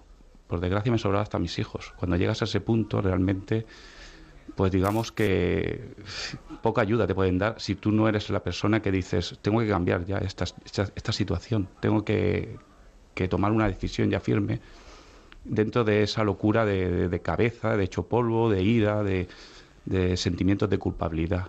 Entonces, claro, eh, llegar a ese punto de que tú mismo aceptes que tienes un problema es un avance. Y llegar y pedir ayuda es, como decía Caterina, es un punto muy importante, aprender a pedir ayuda. ¿En qué momento o hay algún momento, tú acabas de decir que, em, mm, bueno, pues te das cuenta que te sobraba todo, incluso tus hijos y es ese momento de alguna forma cuando dices he tocado fondo y soy consciente del problema, David. Es en ese momento cuando eh, eres consciente del problema que estás viviendo. Bueno, realmente yo el problema ya lo veía hace tiempo. Eh, digamos de que yo empecé a beber unos 17 años más o menos. Lo pasa que socialmente, pues bueno, era una persona bastante bebedora, solía beber muchísimas cantidades, pero también digamos que socialmente yo me lo, justificaba decía, bebo los fines de semana, controlo, no soy una persona muy problemática, nunca he tenido problemas con la justicia. Digamos que pues también ahí entra un poco, como decimos, la suerte o quizás no me encontrar en situaciones difíciles. Claro, cuando, cuando llega un punto en el cual tienes unas responsabilidades que empiezas, a mí para mí, en mi caso, cuando empecé a ser padre y ver que no, que esa situación no cambiaba, simplemente la intentabas moderar un poco, pero veías que tenías un sufrimiento porque no estabas como entre dos aguas. Quiero beber, quiero ser libre, no sé cómo explicarlo. Y una responsabilidad de, qué imagen estás dando a tus hijos. Realmente yo llego a un punto que, que yo bebía en casa porque por no dar una imagen, porque yo tenía un trabajo y sigo teniendo trabajo, tenía unos clientes y tal y una imagen. Entonces digamos que cuando bebía en casa, pues yo preparaba la cena a mis hijos, estaba por ellos, yo los quería mucho, no era una persona que fuera físicamente maltratador. Entonces, eh, llegar un día que mi hijo Alejandro llegara y me dijera, eh, papá, yo también te quiero. O sea, realmente fue un punto hace unos años que realmente a mí me, me significó cómo me tiene que ver este niño para que venga y me dé un abrazo y me diga, papá, yo, yo te quiero. O sea, y ahí digamos que empezó a ver como que yo estaba dentro de un- una espiral de destrucción emocional que poco a poco mm, el alcohol ya llegó a un punto que ya no lo utilizaba simplemente para anestesiarme, para realmente desaparecer. Y claro, que supongo que ahí llega que sientes ya rabia por la gente que te quiere ayudar y por todo, porque no- yo mismo no, no sabía cómo ayudarme. La familia, evidentemente, sufre en gran medida este, este problema, ¿verdad, David? Por ¿Se pueden curar esas, esas heridas? Bueno, yo por supuesto que ahí he tenido que admitir de que, por supuesto, le he hecho muchísimo daño. He tenido mucha suerte. Cara a lo que es respecto a mi mujer, me ha levantado, me ha luchado por mí, ha estado ahí conmigo. Y realmente mm, yo ahora, ¿cómo he conseguido apagar esa culpabilidad? Bueno, apagarla. Es más bien justificarla, digamos. Eh, a través del programa yo consigo llevar una vida digna, que es lo que había perdido, la dignidad, digamos. Entonces, eh, intento hacer lo correcto. Entonces ahora me toca pues estar preocuparme por ellos, estar ahí a su lado, escucharles, no ser el, el protagonista e intentar mm, ser una persona eh, eh, madura emocionalmente, porque te sientes como un muy maduro en aquella época, ¿sabes? Y digamos que eh, ahora mismo pues intento ser correcto, ves cómo realmente se alegran de, de cómo estás ahora, ciertos comentarios, ostras David, qué tranquilo estás, qué bien, familia, amigos. Supongo que eso para mí es mi recompensa de que todo está yendo correctamente. Te reconforta todo eso, ¿no? Correcto. Todos esos comentarios en positivo. Sí, sí. ¿A ti te cuesta, David, contar eh, tu historia o, o lo necesitas? Mm, realmente no me cuesta contarla. Si todo es, es para un buen fin, sinceramente. Yo soy una persona que llevo un año en la comunidad, bueno, eso poco importa, pero realmente el hecho de que cuando a mí me salió la oportunidad de poder hablar a los insti- institutos, por ejemplo, a, chicos de 16 años, para mí eso era una gran oportunidad para dar un- a conocer lo que es un problema con el alcohol, como también derivado que puede venir también las drogas, a, a dar una información. Yo creo que es más el fin de, de informar, de que la gente sepa que puede tener un problema y que realmente pueden pedir ayuda y pueden conseguir dejar de beber y llevar una vida normal. David, ¿qué lecciones da la vida con este tipo de cosas? Bueno, realmente a mí las lecciones que me ha dado es que realmente yo era una persona bastante, ¿cómo te lo explicaría? Eh, no, no entendía a la gente que, por ejemplo, podía pillar una depresión o pudiera ser una persona, lo veía como debilidad. Entonces, cuando pasas por un momento que realmente llegas a esto, a una depresión, a un, ataque de ansiedad, que no eres capaz de levantarte de la cama ni nada, una persona que yo me, he justificado siempre como una persona muy trabajadora, muy, muy preocupada por mis cosas, pues la verdad que cambia un poco el chip. Te das cuenta y comprendes más, tienes más empatía por las personas. Entonces ves que realmente hay que entender un poco la situación de las personas antes de juzgar o antes de decir, ostras, pues eh, el mundo no gira alrededor mío, digamos. David, nos decías antes que una de las cosas que estáis haciendo es dar charlas, entre otras cosas a las personas más jóvenes. Esta pregunta sirve para los dos porque realmente desde Alcohólicos Anónimos, ¿qué pensáis cuando estáis viendo que la gente joven se reúne para hacer botellón e incluso diría más, hay algunos sitios donde la administración pública no pone pegas para que esto ocurra? Bueno, vosotros que nos habéis invitado y además sois grandes conocedores de Alcohólicos Anónimos, no es la primera vez, sabéis que no tenemos opinión respecto a ni siquiera lo que hace la Administración. Evidentemente, cualquier situación de degradación de un alcohólico, sea en la puerta de casa, eh, dos personas, cuatro cinco, pues a, a mí me producen dolor. Nosotros somos, eh, y supongo que por eso hace 81 años que seguimos en la brecha, no nos movemos de nuestro sitio, zapatero a tus zapatos, y nos dedicamos a mantenernos sobrios nosotros y ayudar a otras personas evidentemente es, es, un, es un problema, crece la población, pues es un problema que crece, ¿no? Eh, vosotros hoy nos das, dais la magnífica oportunidad, o sea, lo que hacéis vosotros es maravilloso, nos dais la posibilidad de decirle a una persona que no hace falta seguir sufriendo, que, que, lo que parece algo lúdico, pues eh, cuando uno se le va la mano, pues no hay marcha atrás, pero que se puede dejar y tener una vida plena y hacer absolutamente de todo, eh, absolutamente de todo, ¿no? Y nosotros eh, incidimos más en la solución, ¿no? Y las causas, pues como este, este tipo de cosas siempre son, las causas son en fin, eh, son, eh, compartidas, ¿no? Pero la solución, una de las soluciones es Alcohólicos Anónimos y, se puede, se puede dejar, pero es verdad. Yo particularmente em, dejé de beber a los 21 años, entonces no sé si se hacía botellón, ya no me acuerdo. Donde bebía yo bebía en cualquier sitio, o sea, yo huía y, cuando estás inmerso en esa situación, desde luego no piensas ni en dejarlo, ni en alcohólicos anónimos, ni piensas en nada. O sea, lo único que tienes es una vida insatisfactoria. Yo soy hija de alcohólico, un alcohólico además violento, que tuvo que, que salir del país porque era extranjero, fue la única manera de que paráramos esta, esta sangría de dolor, pobrecito y, mira, mm, una de las maneras de escaparme, a pesar de que dije de que mm, em, jamás me pasaría como a mi padre, pues mira, mi hermano y yo. Y, además encima agradecidos y encantados porque nosotros hemos tenido la posibilidad de dejarlo, pero no es el caso. O sea, el alcoholismo eh, hay mucha gente que muere o mucha gente que, que, no tiene marcha atrás. O sea, se pasa una línea, pero una línea de pérdida ya de, del, juicio, ¿no? Es decir, es, es tremendo tremendo. ¿Qué falla en la educación em, que recibimos y que ahora ya impartimos bueno, pues en muchos casos a nuestros hijos, que nos hace entender que el alcohol es sinónimo inevitable de diversión y de fiesta. ¿Qué estamos haciendo mal en este sentido? Es que probablemente el alcohol es, es sinónimo de fiesta y de diversión.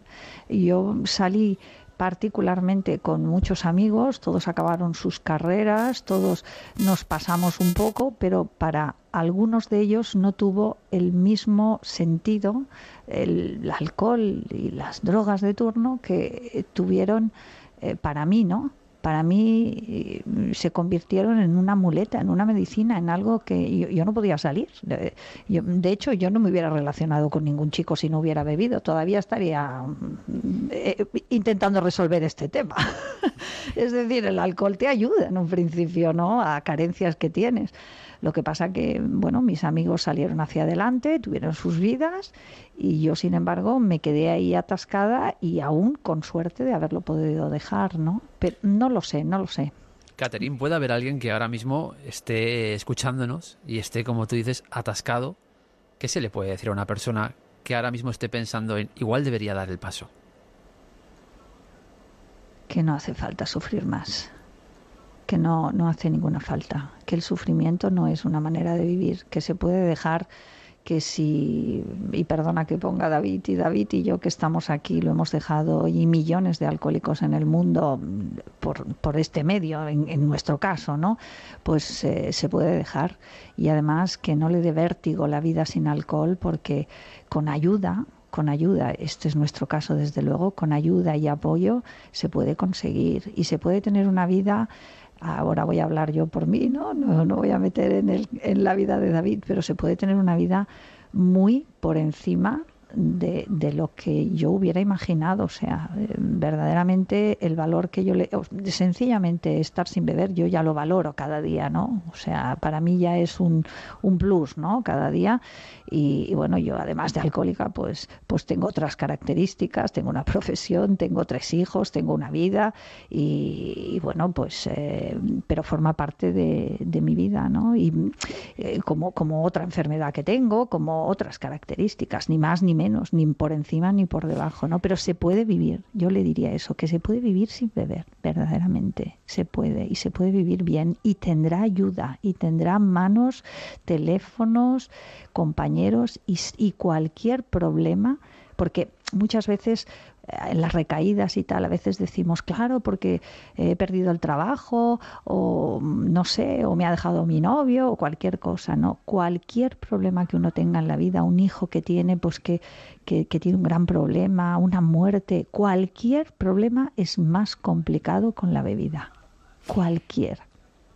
Agradecemos mucho, ¿verdad, Javier, Caterina y a David, que nos hayan contado su historia personal. Son dos ejemplos, sin lugar a duda, de, de superación. Nos habéis contado cosas preciosas y de todo en la vida se aprende. Y sobre todo espero ¿verdad? que hayamos ayudado también a alguna persona que nos esté escuchando a darse cuenta de que en la vida hay muchas cosas que por las que merece seguir la pena luchando. Y así son alcohólicos anónimos, gente que ha pasado por esa situación atrapada en el alcohol, ayudando a otros que acuden, bueno, pues a ver si les podéis echar una mano y salir de, de ese pozo. Caterín, David, un Perdona, abrazo. fuerte. Perdona, perdona. Yo recibo el abrazo. Pero eh, si están verdaderamente en ese punto y quieren encontrarnos, ¿quieres que les demos una página web y un teléfono Perfecto. donde Mm, localizarnos? Claro. Pues mira, eh, la web es alcohólicos-medioanónimos.org org, y el teléfono, bueno, de manera nacional, aunque en la web encontrarán todos los teléfonos de todas las provincias, pero sería 985 56 63 45 985 56 63 45 y ahora sí, muchas gracias por dejarnos dar ese, A ese dato. dos. Buenas Gracias. noches. Buenas noches, David. Gracias. Muchas gracias. Buenas Gracias, noches. gracias. Onda Cero, La Terraza, Alicia Job y Javier Mendicacha. A Lisboa en tren de lujo yo viajaba y a mi lado muy galante un portugués. Al momento un gran amor me declaraba con mayor velocidad que nos llevaba aquel express al compás del chacachá, del chacachá del tren. Qué gusto da viajar. Oye, Javi, ¿tú eres manitas? No, No. nada, nada. Pues ya somos dos, ¿eh? te lo digo porque em, yo no sé si tú serías capaz de No, ponerte... ya, ya te digo que no, ya te digo que no, saldría un desastre. Bueno, déjame que te cuente, Sí, que sí. te cuente, ponerte manos a la obra y lograr crear cosas tan bonitas como las que hoy van a ser protagonistas de nuestra terraza. Yo ya te digo, como te he dicho, que por mi parte sería incapaz de hacer lo que esta gente hace. Vamos a hablar de modelismo ferroviario, algo que para mucha gente se convierte en una auténtica pasión, una afición que requiere mucho tiempo, muchos conocimientos de todo tipo y mucha paciencia, que tal vez es lo que nos falte a ti y a mí. A mí me faltan muchas cosas para poder hacer esto. Bueno, pues escucha atentamente porque para conocer más sobre esta afición nos acompaña Fernando Escribano, que es presidente de la asociación Tres Carriles. Fernando, buenas noches. Bienvenido Buenas a la noches. terraza. Buenas ¿Qué tal? ¿Dónde arranca, Fernando, el modelismo ferroviario históricamente? Bueno, históricamente la verdad es que hace muchísimo tiempo, Eh, desde a finales de 18, hacia 1897 aproximadamente es la primera vez que un que se que se ve circular un tren eh, eléctrico, ¿no? Aprovechando que eh, eran los comienzos de la energía eléctrica y, y que todavía no estaba desarrollada y entonces empieza a aplicar en juguetes, curiosamente. Y es en este juguete en el que empieza a aplicarse al principio, ya te digo, 1897 aproximadamente. ¿Qué es lo que os cautiva, Fernando, a los que os dedicáis a esta afición de ella? Bueno, la verdad es que mu- muchas cosas, porque es una afición que tiene muchas facetas, ¿no? Desde la colección en sí mismo de piezas que reproducen cómo eran las locomotoras hace 200 años o cómo son hoy en día, porque reproducen todos los modelos desde entonces hasta ahora. Eh, la precisión con la que se hacen, eso llama mucho la atención, es casi una, una pieza de joyería en algunos casos. Y, luego el tener que desarrollar una maqueta desde cero, empezando por, por la estructura de madera y, y todo esto, hasta tener una decoración a veces exquisita, ¿no? A veces eh, representando con un realismo tremendo, ¿no? Que, impresiona. Y entonces, pues hay muchas cosas que, que tienes que hacer en la maqueta, pues eh, de- decorar, eh, hacer los planos, eh, pensar cómo va a ser la circulación de los trenes, o, incluso eh, el software de control de la maqueta, porque el tráfico de los trenes en la maqueta circula eh, hoy en día con los sistemas y con las tecnologías modernas que se aplican también en esto. eh, de forma digital puedes controlar múltiples trenes en una maqueta a diferentes velocidades y haciendo recorridos muy curiosos. Muy, muy... Hay muchísimas facetas en todo esto: electrónica, pintura, escultura, eh, modelismo en general. Todo, casi todas las facetas del modelismo están incluidas dentro del modelismo ferroviario. Estaba pensando, Fernando, porque nos hablabas de que, pues, que se va avanzando lo que es la tecnología a la hora del modelismo ferroviario, pero también siendo una afición que tiene ya ese bagaje histórico del que hablábamos también al comienzo de la, de la entrevista, no sé qué prima más a la hora de, hacer las maquetas ferroviarias y lo que es lo más moderno o hay gente que se decanta también por recuperar aquellas cosas que se pueden considerar joyas de- del modelismo.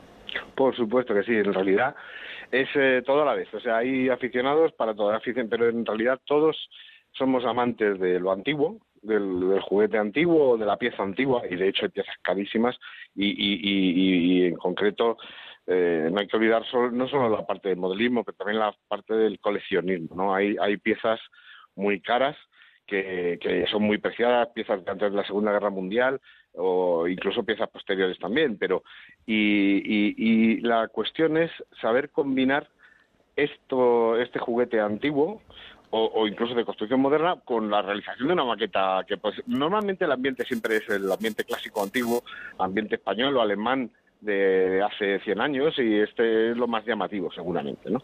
Pero también es muy atractivo el tren moderno, o sea que hay aficionados para todo.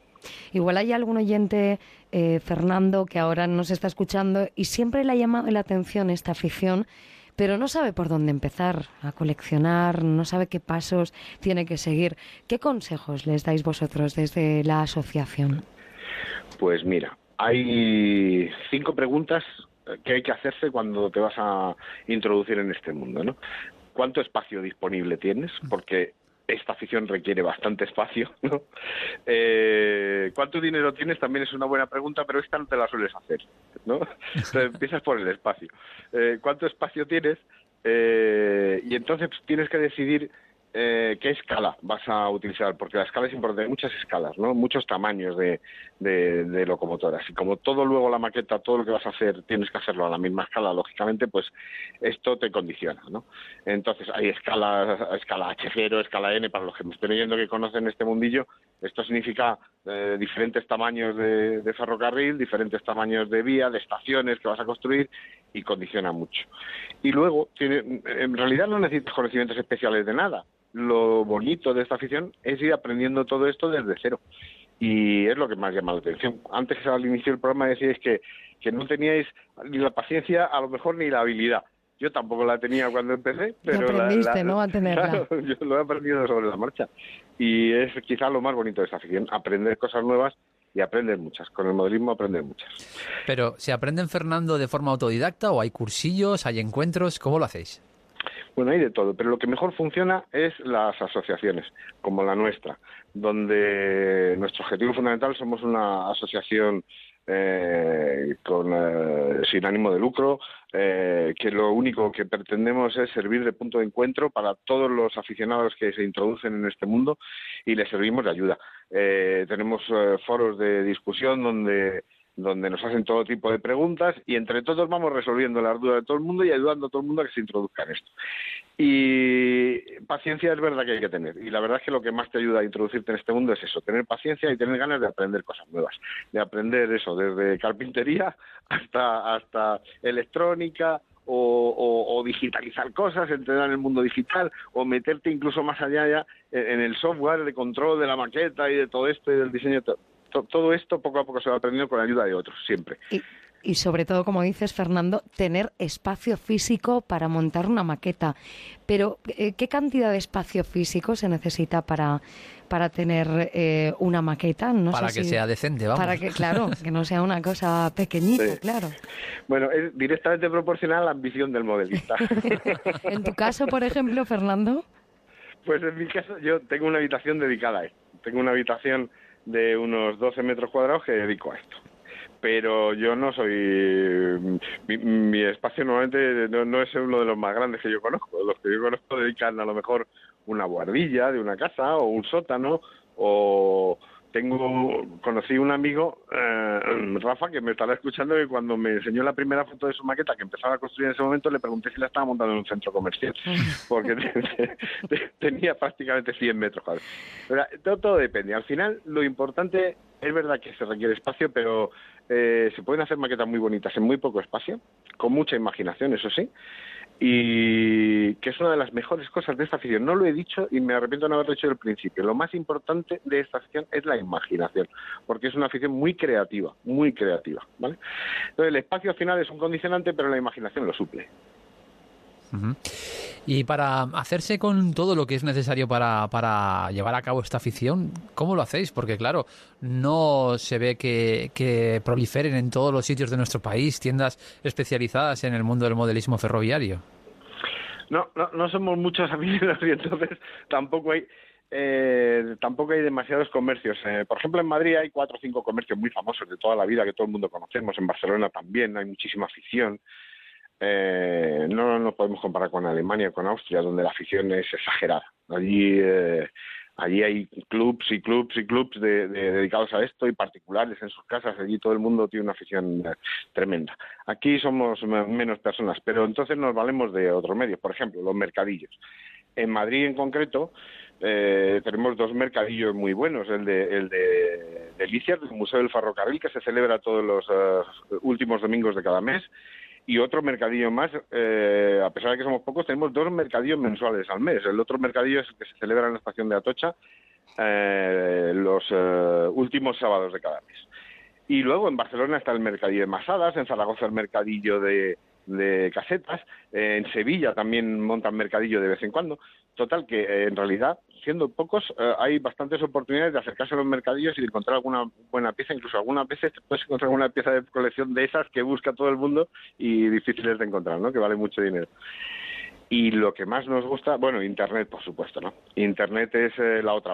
Eh, eh, Internet es un gran mercadillo internacional, es del planetario, ¿no? Y ahí puedes encontrar de todo, todo tipo de repuestos, todo tipo de accesorios, todo tipo de, de piezas de colección interesantes, de locomotoras interesantes, vagones y de todo. Y eh, fundamentalmente esta es la manera en que nos movemos y cómo compramos el material, ¿no? Y hablando de comprar, hablando de cómo conseguir ese material, ¿es cara la afición del modelismo ferroviario? Pues de eso depende del bolsillo de cada uno, pero sí, un poquito cara sí que es, pero no más cara que otras, ¿eh? Eh, en realidad, eh, todo depende de hasta dónde quieres llegar. Eh, por ejemplo, una locomotora, puedes encontrar una locomotora por eh, 100 euros o puedes encontrar una locomotora por 27.000 euros. Ah, en ese margen te puedes mover, ¿no? Como decías tú, piezas de, de, de joya. ¿eh? Sí, sí, piezas que son joyas auténticas, ¿no? O sea, son joyas, son piezas ah, muy a menudo mm, eh, anteriores a la Segunda Guerra Mundial, eh, que se fabrican. Mira, uno de los fabricantes más importantes. Yo soy marclinista, ¿no? Porque en este mundo luego hay diferentes diferentes tipos de aficionados, ¿no? Eh, y los marclinistas somos quizá los más ah, raritos de este mundo, ¿no? Nos gusta este fabricante alemán que empezó a fabricar juguetes en, eh, en, eh, 1850 eh, y, y tiene y tiene piezas de colección de esa época. Entonces puedes encontrar piezas muy valiosas de este fabricante y de otros también, ¿eh? Hablo de este por, por no hablar de otros también, como ejemplo nada más, ¿no? Pero puedes en- encontrar piezas carísimas, piezas carísimas que son auténticas joyas, ¿no? Que, que esta que te cuento de 27.000 euros es una pieza que se vendió hace unos años en la Galería Christie's. O sea que para que te hagas idea hasta dónde puede llegar, lo caro que puede llegar esta afición. Pero eh, no me gustaría presumir de eso porque prefiero presumir de que también se puede tener una maqueta eh, que te la haces tú mismo con poco dinero, con mucho con mucha imaginación y, y por poco dinero y no gastándose mucho más dinero que, te- lo, que, te- lo que te cuesta a lo mejor ir a esquiar todos los inviernos o, jugar al fútbol en un equipo de fútbol o cualquier otra afición, ¿sabes? Y, tener una maqueta muy bonita y agradar a, a todos tus visitantes con una maqueta que tampoco cuesta tanto dinero. Pero estoy pensando yo, Fernando, vamos a ver. Seguimos todos los pasos. Convencemos a la familia para que nos deje una habitación. Hacemos la maqueta con todo el tiempo del mundo y toda la paciencia. Y una vez está hecha, ¿qué hacemos? Bueno, muy bien. Eh, lo primero te he de decir que eh, nunca convencemos a la familia para que nos preste una habitación. Expropiamos la habitación. Ese es el primer paso. Se llama Es muy diferente esto. sí, sí. Se expropia la habitación y después ya se, abre- se hace la obra civil. Y, y- y empiezas a construir la maqueta, lo cual te suele llevar algunos años, ¿no? Tres, cuatro años, cinco años, depende, una cosa así, porque tratas de alargarlo todo lo posible, porque quizás es la parte más divertida. Y dices, ¿y ahora que la tengo hecha, qué? Bueno, mira, hay una parte muy interesante. Una vez que tienes construida la maqueta, si lo has hecho bien desde el principio y has seguido los consejos de tus amigos que ya lo han hecho varias veces y ya han pasado por cometer todos los errores que cometemos cuando empezamos, al final tienes un, eh, un, software de control de la maqueta que te permite hacer tráfico y maniobras. Entonces, al que le gusta, y además empiezas a interesarte por la historia de esto y por cómo funciona el mundo ferroviario, que es muy curioso también y tiene unas reglas como el mundo de la aviación o el del automovilismo o cualquier otro, ¿no? Y entonces al final es entretenido, es muy, es, puedes pasar el rato pues haciendo maniobras con los trenes y, y haciéndolos circular, controlándolos con un software de control que también es muy interesante porque esos software de control aunque están desarrollados, tú puedes participar en el desarrollo de ese software. Con, eh, eh, es, un, es un tema muy abierto que, que, está en plena ebullición y que es moderno y todavía puedes incluso tú mismo meterte en un grupo de personas que están desarrollando el software y hacerlo crecer, ¿sabes? Y modificarlo y cosas por el estilo, con lo que también eh, y lo mejor de todo es hacer la segunda maqueta. Después de todo esto, comenzar la segunda. ¿Expropiar otra segunda habitación o...? sí, hay que expropiar la segunda habitación. Cuesta un poco más, pero se Bueno, pues esto hay que negociarlo ya, esto hay que negociarlo. Eh, bueno, yo supongo que los aficionados que tengan hijos estarán encantados con que dediquen sus padres una habitación a esta afición, modelismo ferroviario de la que Javi hemos descubierto cosas que que no conocíamos. Una afición muy bonita y además es una afición de la que todavía podemos aprender más visitando la web de trescarriles.com. Fernando Escribano, presidente de la Asociación Tres Carriles, gracias por descubrirnos el modelismo ferroviario. Buenas noches. Buenas noches y gracias a vosotros. Gente viajera. En Gente Viajera de Onda Cero nos encanta llevarte a recorrer el mundo todas las semanas a través de las ondas, pero esta vez queremos llevarte en persona con nuestro concurso Postales Viajeras, porque te lo mereces. Si quieres conseguir alguno de los 12 viajes de lujo que sorteamos, solo tienes que enviar una postal online a genteviajera.ondacero.es o a Ramblas 8894 cuarta planta 08002 Barcelona. En Gente Viajera compartimos tu tiempo de ocio. Gente viajera.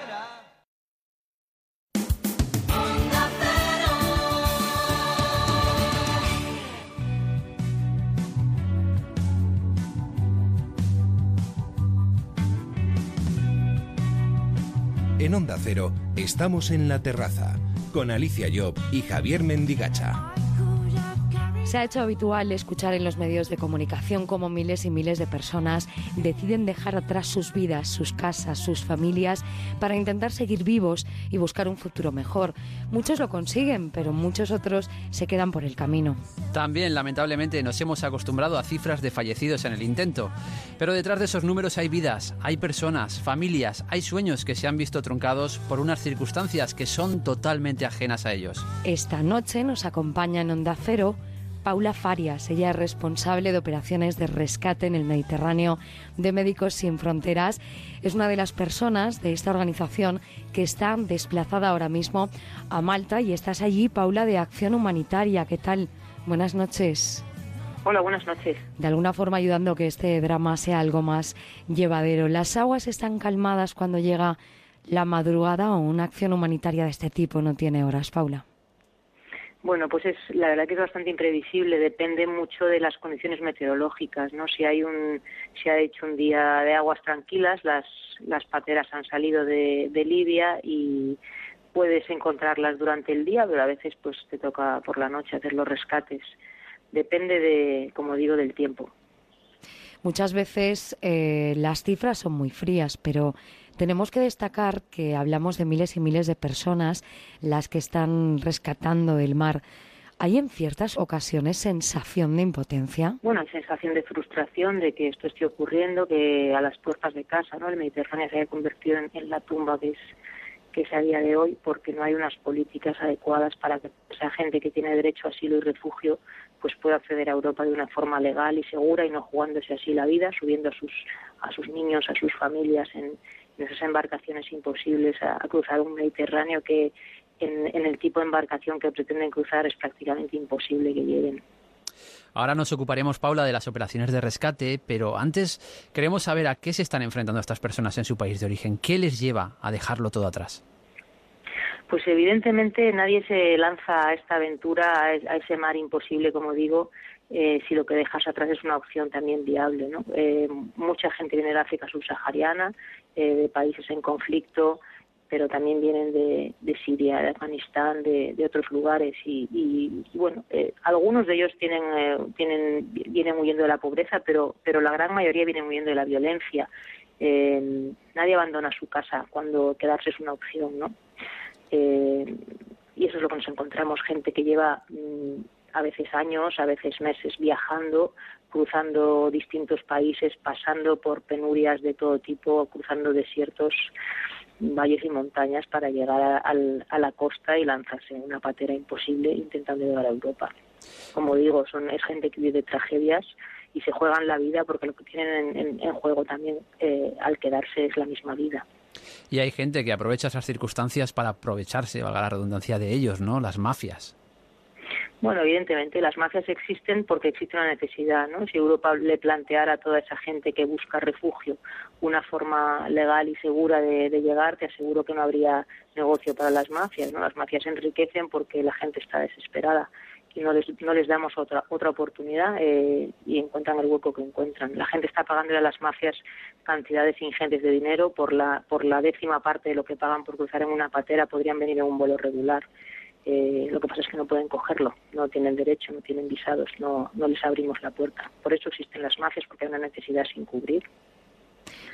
Paula, ¿qué pasos hay que seguir en estas operaciones de rescate para que todo salga bien? Recordemos que estamos hablando de embarcaciones donde las personas viajan hacinadas, es una situación peligrosa y puede hacer incluso que la embarcación vuelque.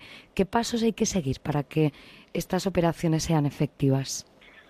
Bueno, hay que hacer las cosas con, con cuidado y con, mucho cariño. Hay que tener en cuenta que hablamos de embarcaciones muy inestables, eh, absolutamente sobrecargadas de peso, con gente asustada a bordo, gente que lleva muchas horas, a veces días, eh, metidos en, en, unos escasos metros cuadrados uno contra otro y, gente nerviosa. Entonces hay que transmitirles calma, hay que, hay que acercar. Nosotros lo que hacemos es dejar el barco grande a una distancia eh, importante y acercarnos con las lanchas para explicarles lo que vamos a hacer, que vamos a rescatarlos a todos, que nadie se va a quedar atrás, que vamos a repartir chalecos salvavidas para todos y que hasta que no tengan todo su chaleco puesto no vamos a proceder al traslado para evitar de esta manera que la gente pues intente saltar o, subirse a nuestra a nuestra barca eh, creando pues tumulto y, que ese tumulto sea el causante de que haya un naufragio que de hecho es el momento más crítico no el, momento del, del, traspaso de gente de la patera a la lancha. Eh, y bueno se soluciona como digo echándole tiempo ganas y, cariño y haciendo las cosas con cuidado para que no para que la precipitación no acabe en desastre cuando os ven aparecer Paula, supongo que el desconcierto entre toda la gente que está en la embarcación es grande porque, claro, no saben con qué intenciones llegáis ahí, si los vais a devolver al sitio desde donde vienen o si es otra la opción que les vais a dar. ¿Qué hacéis para ganaros su confianza? Porque hay que evitar que cunda el pánico. Bueno, en cuanto decimos que somos Médicos Sin Fronteras, ya todo el mundo sabe quién es Médicos Sin Fronteras en el África subsahariana. Entonces, cuando decimos eso, ya la gente se tranquiliza, pero es cierto que igual que nos aproximamos nosotros, se le puede aproximar los guardacostas libios, que, que van a hacer precisamente lo contrario, ¿no? Hacerles regresar eh, a la costa de la que huyen.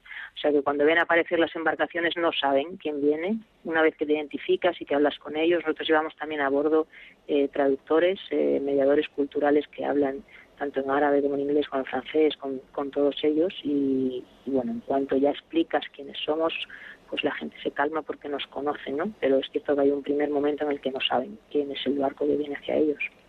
Y una vez suben a bordo de vuestro barco, qué tipo de atenciones requieren estas personas?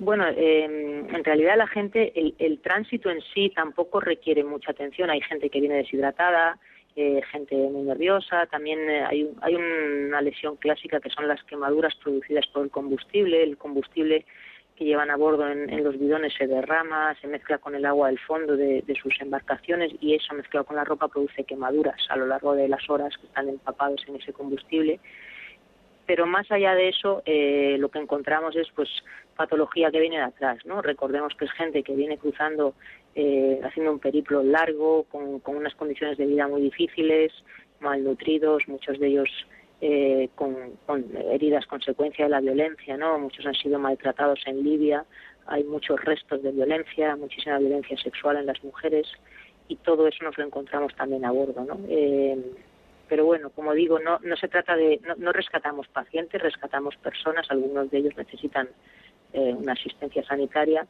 pero, pero lo que más necesitan todos ellos es, es, dignidad, ¿no? Y eso es lo que intentamos devolverles en nuestros rescates. Para que se hagan una idea los oyentes, em, en 36 horas, por ejemplo, habéis llegado a rescatar a 2.028 personas. ¿Qué es lo más duro del salvamento del rescate de personas por mar? Bueno, lo más lo más duro es sin duda las historias que te cuenta la gente, ¿no? Y, como te cuentan toda la gente que se ha quedado atrás.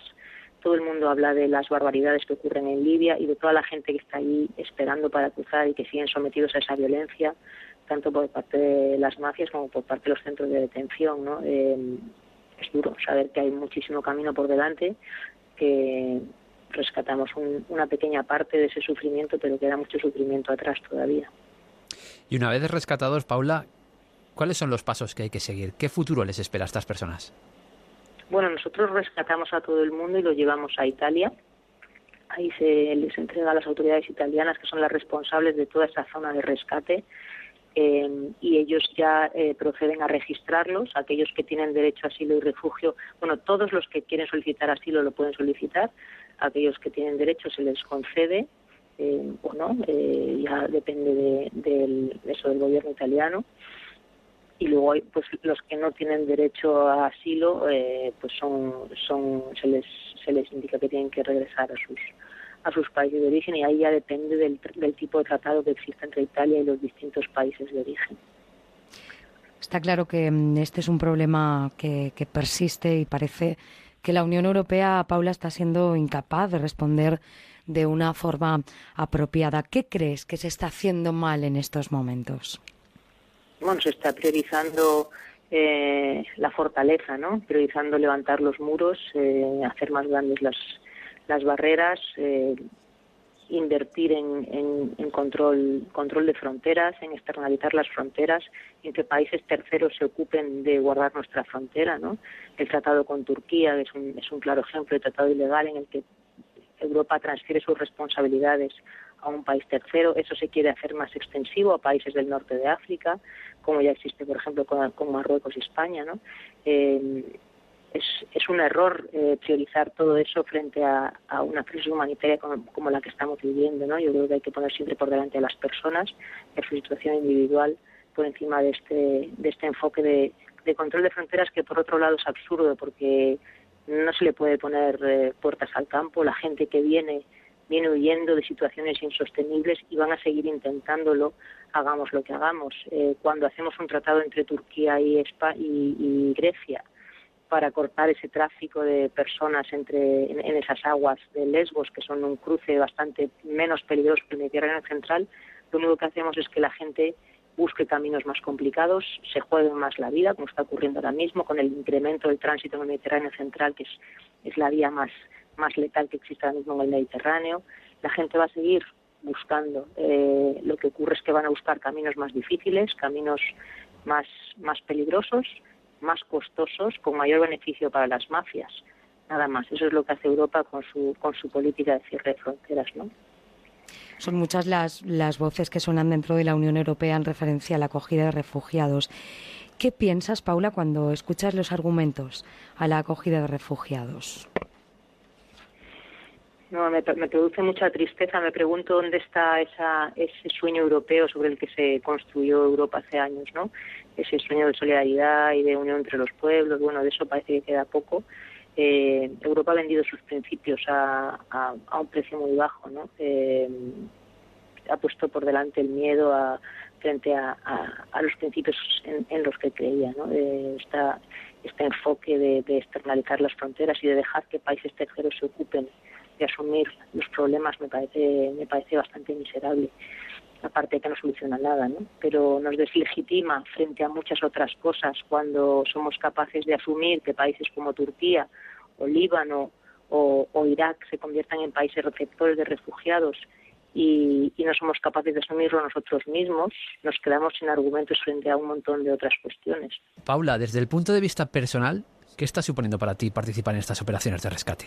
Bueno, yo es que llevo toda la vida en Médicos Sin Fronteras, entonces eh, eh, es, esto es pues una crisis humanitaria más en la que en la que nos vemos envueltos, enfrentándonos cada día a un montón de sufrimiento, intentando mantener nuestra postura de no bajar los brazos y de no rendirnos al, al fatalismo. Lo, lo que pasa es que esta crisis tiene una parte especialmente sangrante y es que después de haber visto tantas crisis humanitarias eh, en las que los las soluciones son mucho más complejas y en las que pues quizá la llave para terminar con el problema es, es demasiado abstracta porque bueno son crisis de, de, de, una complejidad que no tiene solución sencilla.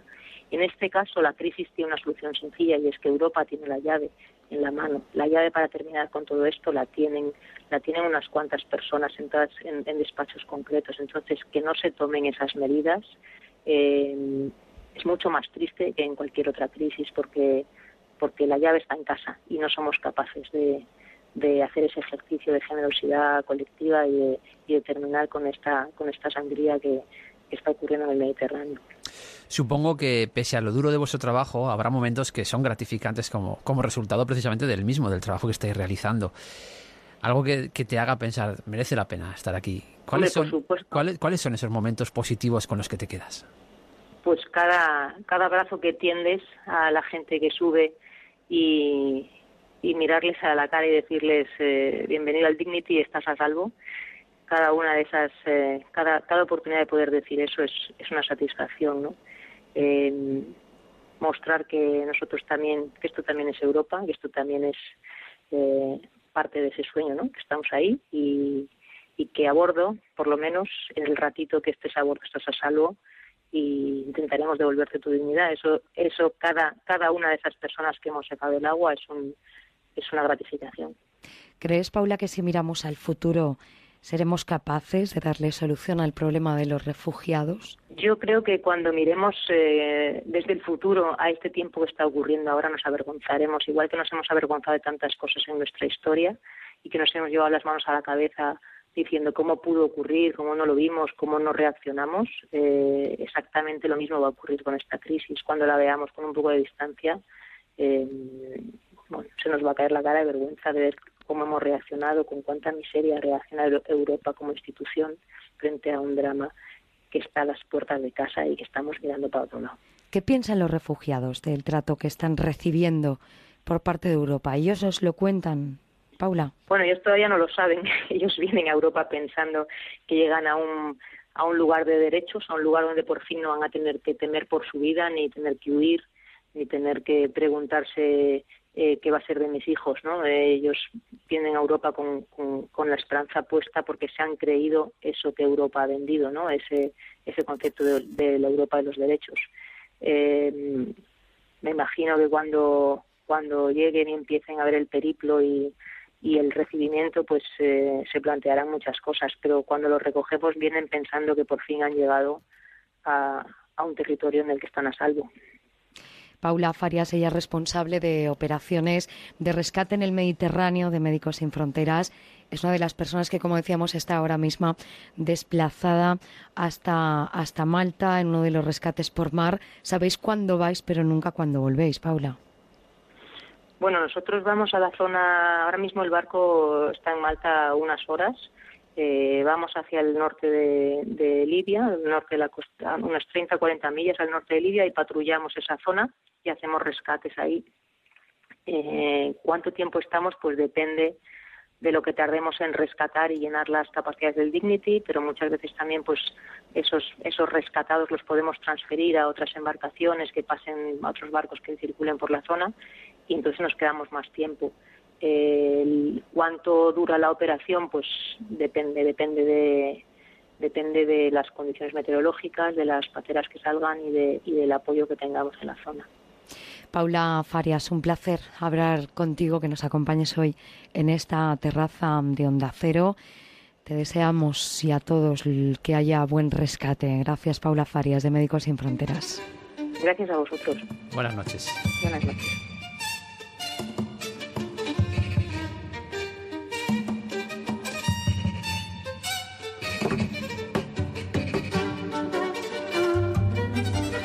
Nos vamos a poner ahora, Javi, en la piel del refugiado. Posiblemente para nuestro próximo invitado en la terraza, 1984 fue el año que le cambió la vida, como seguro que para muchos otros libaneses que vivían desde el 75 una guerra civil, un país con enfrentamientos bélicos, por cierto, todavía a día de hoy. Con las ganas de emprender un nuevo camino, fue aquel año cuando el músico de prestigio internacional Ara Malikian se marchó de su país en plena adolescencia esta es la historia de un refugiado que triunfa desde hace 15 años en los escenarios de todo el mundo y que siempre, siempre tiene en mente a la gente que como a él le tocó dar un giro a su vida.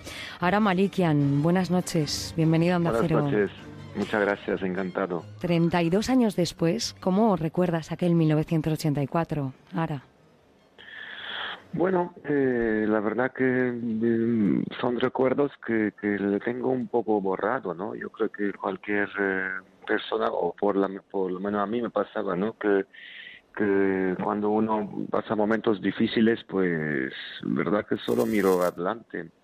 Pero sí que lo, yo más bien me acuerdo desde el momento que me vine a Alemania. Me vine a Alemania, pues, eh, sin mis padres, sin eh, yo solito, ¿no? Y, quizás este año, eh, solo en Alemania, fue el año casi más duro de lo que los años de guerra en, en el Líbano. ¿Cuál fue el motivo, Ara, por el que saliste del Líbano? El motivo era salir del Líbano, eso era el motivo, eh, porque el país estaba en plena guerra y llevaban intentando salir bastante tiempo. Eh, pues pudimos hacer todas las eh, papeleo para poder salir, salí y, y para tener un, para poder estudiar, para tener una vida, porque los los niños de mi edad aquella época pues no íbamos al cole, no estábamos siempre mm, en, casa, ¿no? Y o los o escondiéndonos de los las bombas, así que no había mucho futuro para un niño de mi edad en, en el Líbano aquella época. Fuiste refugiado, como, como estás contando, en Alemania. ¿Dices que te trataron muy bien, Ara? Sí, hombre, me, me tr- me trataron muy bien, por supuesto. Nadie, na- de- del momento que me fui ahí, pues eh, fue, fue muy duro, pero también fue maravilloso porque ya empezó prácticamente mi vida, ¿no? En, en Europa. Eh, había también momentos difíciles porque yo tenía 15 años y mm, echaba mucho de menos mi- mis padres, ¿no? Y todavía ni, ni estaba preparado para, para vivir solo, para, para, para hacer las cosas yo solo, ¿no? Eso, en este aspecto fue muy difícil. Y si me acuerdo ahora, lo, lo más difícil de todo fue fue la mirada de las personas, ¿no? Que te, que, que te miraban en aquella época. Yo ¿Por creo qué? que Hombre, porque siempre es una mirada que, que desprecio que tenés, tenés que aguantar, una mirada de al mismo tiempo de un tipo de compasión que no, necesitas y, eso es la parte más, yo creo que más para un refugiado quizás es lo más duro, eh, aparte de lo, todo que vive, aguantar las miradas de desprecio y de compasión o de, mm, eh, todo este tipo de, miradas que te hace sentir inferior eh, en este tipo de, situaciones. Y además en la edad que te encontrabas, 15 años es una etapa difícil para un niño que ya es adolescente. eh, tu situación en aquel momento, bueno, pues comporta, eh, por ejemplo, hacer nuevos amigos, conocer personas nuevas, lugares desconocidos, pero aún así recuerdas algún momento especial, alguna cosa que jamás has olvidado. Hombre, yo la verdad que no sé, quizás está en mi, en, mi carácter, pero las cosas malas le, le, le- lo olvido bastante rápido, eh, me quedo con, siempre con las cosas buenas, pero cosas malas eh, que no haya olvidado. Eh, hay muchas cosas pequeñas que, que pero yo creo que desde el momento que me vine a Alemania eh, he vivido cosas muy duras pero pero todo fue todo fue me considero haber tenido mucha suerte y aún más cuando hoy día veo las condiciones como viven los refugiados de hoy día pues me siento muy muy muy afortunado por por, por todo lo que me ha pasado, ¿no? Porque he podido estudiar, he podido tener amigos, he podido luego trabajar y, y eso lo que me ha ayudado a salvarme, salvarme y tener una vida. Fíjate, Alicia, que estaba pensando lo malos que son los prejuicios, porque nos decía ahora que recuerda esas miradas de desprecio y estaba pensando ahora que probablemente algunas de esas personas ahora hayan ido a verte ahora en directo. Y es que, fíjate que he leído una cosa que, que, dice Sara sobre los refugiados, y es que entre los refugiados puede haber grandes músicos, y es una frase que invita un poco a la reflexión, ¿no? Porque hablamos de músicos, pero podemos hablar de grandes maestros, de médicos, de abogados, y al final son jóvenes y niños que, tienen sueños todavía por cumplir y, parece que estamos un poco dándoles de lado, ¿no? ¿Qué siente una persona, por la experiencia que, nos has comentado, cuando ves que la Unión Europea ahora no actúa ante lo que estamos viendo día a día?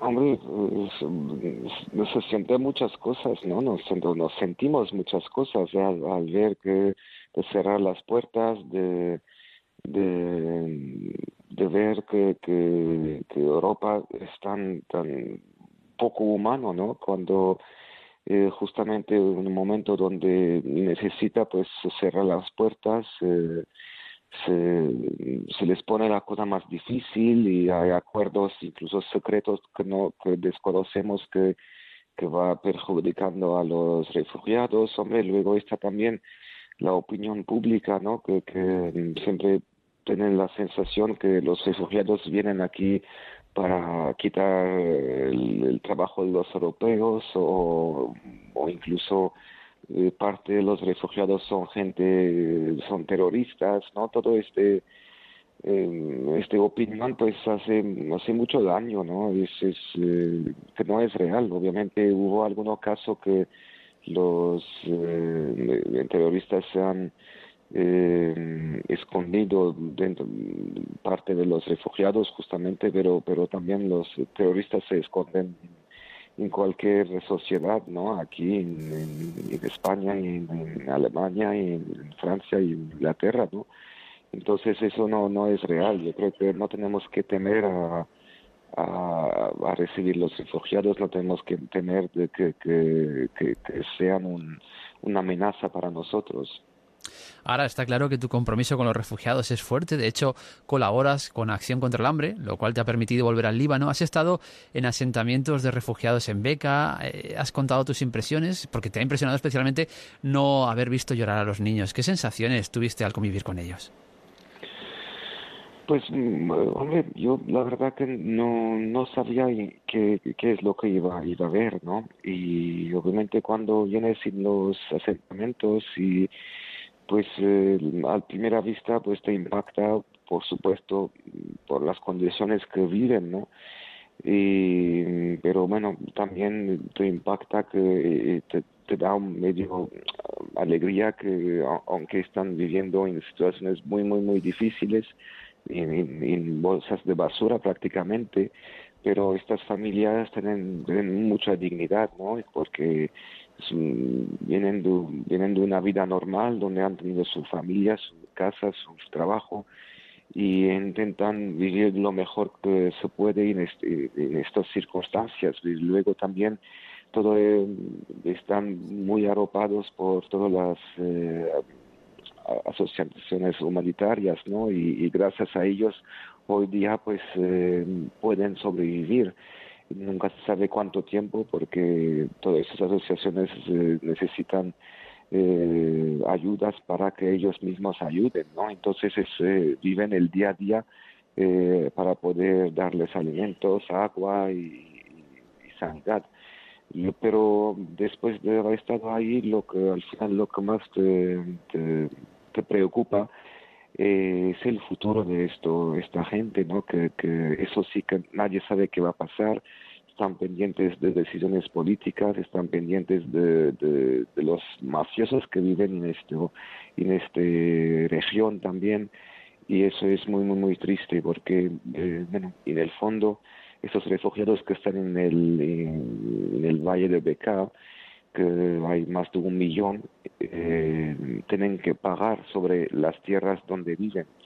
Eso es, no me lo, no me lo podría ni creerlo, ¿no? Pero tienen que pagar bastante caro y como no pueden trabajar porque no tienen derecho a trabajar, porque no tienen estatus para, para trabajar, pues están obligados a hacer trabajos ilegales, trabajos forzados, forzados y aún más allá, a veces tienen que vender partes de su familia o incluso eh, casar hijas menores y la verdad que es, es, es muy, muy, muy, la realidad es muy, muy dura. Es increíble, directamente, que pase esto en el siglo XXI. Desde luego. Sí, sí, sí.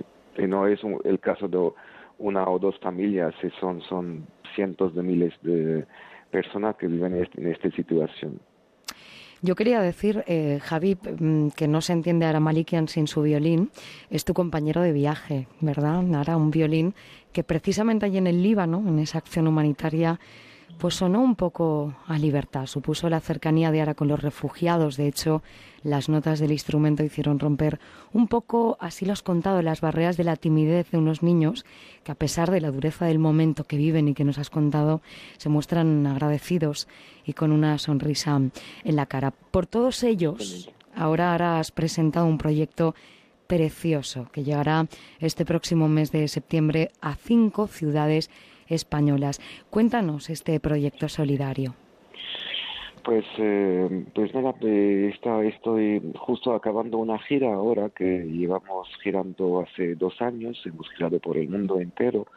Entonces, eh, para terminar la gira, pues hemos decidido hacer unos conciertos en plazas muy grandes, en plazas de toros o en Palacio de Deportes, donde vamos a poder llegar a, a muchísima gente. Entonces, aprovechando que vamos a poder llegar a mucha gente, pues estos conciertos están, van a estar parte de la, del beneficio va a ir a Acción contra el Hambre, que justamente trabaja sobre los campos de refugiados en el Valle de Bekaa, en el Líbano.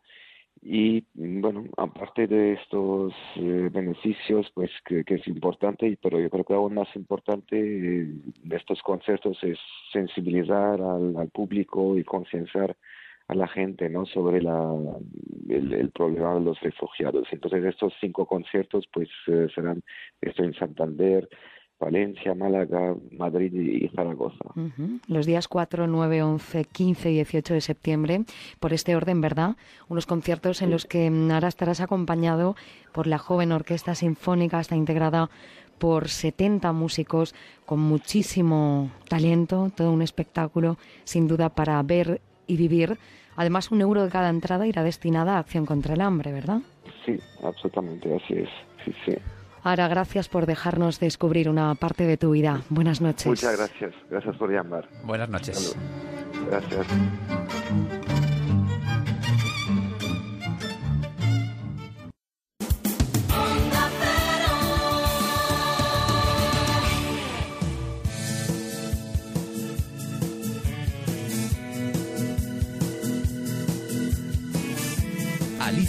Y Javier Mendigacha en la terraza de Onda Cero. Alicia, como antes o después, a nosotros también nos tiene que llegar las vacaciones. ¿Qué te parece si aprovechamos para ir descubriendo destinos en la terraza a ver si nos decidimos dónde vamos? Bueno, pues me parece perfecto. Además, eh, me encanta descubrir mundo, así que vamos a contarles a los oyentes. Pues mira, para empezar te propongo que nos vayamos hasta un país que pese a la distancia que nos separa lo consideramos como hermano y al cual nos unen muchos lazos. Hoy descubrimos, fíjate, Argentina y lo hacemos con Nicolás Fresco, que es coordinador de prensa del Instituto Nacional de Promoción Turística de Argentina. Nicolás, buenas noches. Buenas noches, Javier, ¿cómo están? Un gusto recibirlos. Igualmente, igualmente, Nicolás. Oh, buenas noches, Alicia. Buenas tardes para ti, claro, ¿verdad? Claro, buenas tardes para mí, sí, sí, verdad. ¿Cuáles son los lugares más visitados de Argentina por los extranjeros, Nicolás? Y bueno, mira, Javier, eh, antes que nada queremos decir que acá en Argentina, España, lo- lo- le tenemos un gran afecto porque, bueno, muchos somos descendientes de, de españoles, ¿verdad? Eh, el consi- consideramos que España es la madre patria para nosotros. Eh, y bueno, acá lo- los principales lugares eh, turísticos, eh, quizás más visitados, tienen que ver, bueno, un poco con la Patagonia, el sur, el sur es, sobre todo al europeo le gusta mucho, las cataratas del Iguazú, que están en la provincia de Misiones, en su momento, en 2012, habían sido declaradas Maravilla Natural del Mundo, es un, es un lugar imponente eh, donde mucha gente, muchos turistas extranjeros eh, visitan día tras día eh, el parque. Mendoza también es una provincia que se ha dedicado al turismo a lo largo de décadas con, con junto al vino Malbec, el producto se vende en Mendoza, la provincia, con el vino Malbec que, bueno, es uno de los vinos eh, más importantes del mundo. Eh, es una cepa que ahí en, en Mendoza se ha dado de manera magnífica y bueno, el vino con la gastronomía y el turismo de lujo hacen de Mendoza un lugar, un lugar eh, la verdad encantador para, para el turismo. y después, bueno, la región del norte, eh, donde se puede ver eh, la vida de, eh, de, los pueblos originarios, está la quebrada de Humahuaca, que es patrimonio mundial de la, de la UNESCO, Salta, Tucumán, también conforman ese polo en el norte del país que realmente también tiene muchísima cultura, paisajes, mucho colorido, realmente es una propuesta más que interesante. Y bueno, por supuesto, Buenos Aires, ¿no? la gran ciudad de acá del país, eh, que también eh, yo particularmente yo la, comparo con Madrid que, que, que tienen actividad permanentemente, no duermen, ambas ciudades no duermen. Siempre hay, hay una posibilidad de, de hacer algo a toda hora. Y bueno, Buenos Aires, eh, la verdad que es una ciudad con mucho ruido, mucha locura, pero fascinante, realmente eh, vale la pena pasarse unos días y con mucha cultura también. Eh, considero que Buenos Aires es una ciudad eh, muy cultural y con una gran variedad de, de oferta en este rubro y, bueno, con mucha historia, muy, muy abierta, muy, muy receptiva. Así que bueno, y, y, después no quiero ser injusto con los puntos turísticos del país. Eh, Córdoba también, Córdoba es en el centro geográfico del país y Córdoba es, es eh, dentro del turismo interno acá en Argentina creo que es el, segundo lugar eh, más importante para el turismo interno acá en Argentina. Tiene, bueno, un montón de, infinidad de, de, lugares para, para, para, pasarla bien, ríos, montaña, bueno, y el cordobés que, que tiene un humor particular, la verdad que son muy, muy muy este muy alegres y bueno eh, causan causan una buena impresión. Hemos hecho un repaso Nicolás contigo mm, de aquello que suele ser lo habitual visitar en Argentina pero te vamos a pedir un poco que vayas un poco más allá y que nos digas pues cuáles son esos sitios que quizás se quedan fuera de muchas guías y planes de viaje, pero que realmente es una pena ir a Argentina y no verlos.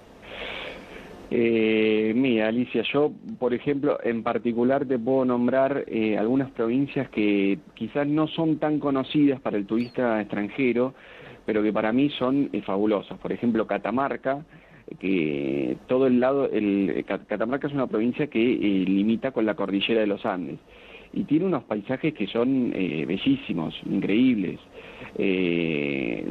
puedo señalar dentro de Catamarca en la ruta del adobe, que es un camino muy, muy lindo, eh, donde se ven construcciones típicas, eh, la población es muy receptiva, eh, y bueno, todo el paisaje, el clima, todo amerita pasarla bien. Y te puedo nombrar, por ejemplo, San Juan, que también, también es una provincia muy receptiva y con, con lugares que realmente son increíbles, como Pampa del Leoncito, eh, o como Barrial, la localidad de Barrial, que ahora se está poniendo, eh, se está poniendo muy bien turísticamente, eh, La Rioja, La Rioja con, su, con sus aceitunas, con su vino torrontés, con la cuesta de Miranda, que es un camino montañoso que, que, realmente da unas, unas postales que son maravillosas. te puedo nombrar la zona del litoral, con, con las ciudades de Santa Fe, Paraná, que, Paraná es la capital de la provincia de Entre Ríos, eh, hay humedales eh, increíbles con infinidad de, de, especies como, como en, en Corrientes, que, eh, que tenemos el, los esteros de Liberá, que es, un, es uno de los humedales más importantes de Sudamérica, eh, hay muchísimo por recorrer. En Formosa también tenemos, eh, tenemos el bañado la estrella, que también para el que quiere sentir la naturaleza, las aves, ver, ver distintos tipos de aves, eh, eh, sentir eh, ese clima húmedo, espeso, pero que a la, que a la vez eh, suele ser eh, agradable. Eh, eh, navegar, eh, Formosa también tiene mu- muchísimas opciones, Chaco, eh, lo mismo. En Santiago del Estero está muy bien puesto eh, como producto turístico eh, en las termas de Río Hondo, donde tenemos incluso el, primer hotel all inclusive de- del país. Tenemos muchísimo, una, gran, una grandísima cantidad de, de, lugares. En Neuquén, por ejemplo, Neuquén para el turismo de lujo, para el turismo, para el turismo de alta gama, eh, eh, San Martín de los Andes es un punto eh, que, que realmente merece visitarlo. Eh, bueno, por supuesto Ushuaia, Ushuaia que es la ciudad del fin del mundo, ¿no? El, el lugar más eh, más austral de, de- de Argentina, donde nosotros decimos que termina el mundo, literalmente ahí. Lo que Sí. está claro, Nicolás, es que desde luego no, nos, no tenemos suficiente con un viaje. Con todo lo que nos está relatando, no tenemos suficiente con un viaje. Mira, aquí los, espa- los españoles, Nicolás, somos muy de comer. Vamos a lo práctico, ¿vale? Sí, Porque cuando, sí, en planifi- España se come bárbaro, cuando así que- planificamos el viaje nos importa tanto qué visitar como qué vamos a comer. Así que cuéntanos qué es lo típico en Argentina para que estemos satisfechos. Y para comer, fundamentalmente, ya les habrán dicho, el asado. Básicamente el asado. Sí, sí, sí, el asado eh, acompañado quizás por un buen vino Malbec o quizás si, si vienen en verano, no es, en, el, en el verano de Argentina, quizás por una copa de, de torrontés, de Salta o de La Rioja, eh, realmente son eh, es un buen maridaje. Eh, bueno, después tenemos eh, fiambres, eh, realmente eh, los embutidos. Tandil es una ciudad que por excelencia eh, vende muy buenos embutidos. Eh, en Entre Ríos también, en la ciudad de Chajarí, también se pueden encontrar. Eh, pero básicamente yo les diría que vengan a probar nuestras carnes, nuestras carnes porque ese es, ese es el producto que realmente nos distingue. Después el argentino también suele comer mucha mucha pasta, que también, así como somos descendientes de, de españoles, también la- eh, una gran parte es descendiente de Italia, o sea que eh, tenemos muy muy incorporada eh, muy incorporado el hábito de comer pastas. Y, y acá tenemos muy buenos restaurantes donde donde se puede comer una, exquisita pasta. Y bueno por supuesto como dije antes asado no el asado eh, es es algo fundamental.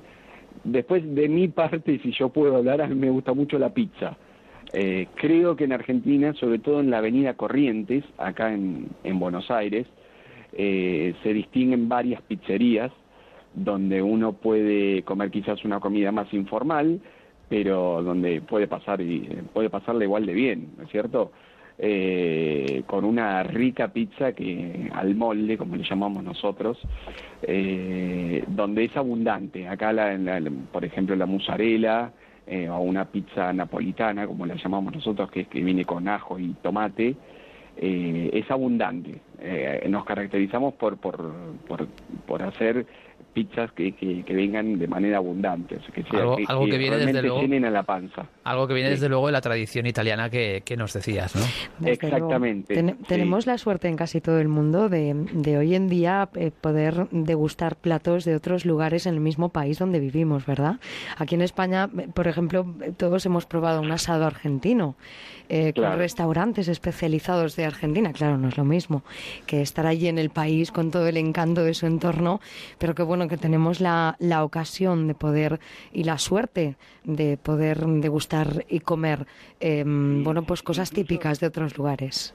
Sí, sí, incluso también, bueno, en la Patagonia eh, se come mucho pescado también. Por ejemplo, en Ushuaia, eh, un producto muy cotizado es la centolla, eh, que realmente al turista le, la- la- la- lo, lo apasiona. Eh, o el cordero, si vamos, si volvemos al asado, eh, el cordero patagónico es también es otra cosa que realmente eh, es de, es de extrema calidad. Y bueno, eh, si, si, si vamos a hablar de gastronomía, ustedes tienen la paella que es espectacular. Claro que sí, la suerte que tenemos, como decíamos, de poder, bueno, pues hoy en día probar las delicias gastronómicas de todas las partes del mundo, pero mejor visitar ese país, ¿no? En este caso, Argentina, em, el destino que hemos elegido en esta jornada y eh, nuestro guía Nicolás Fresco, em, que hay que tener cosas o que hay que tener en cuenta a la hora de viajar a Argentina desde el punto de vista burocrático. ¿Se Sí. necesita hacer algún papeleo para viajar de España a Argentina, por ejemplo? Eh, no, eh, visados no, no, no se requieren. No, no, no.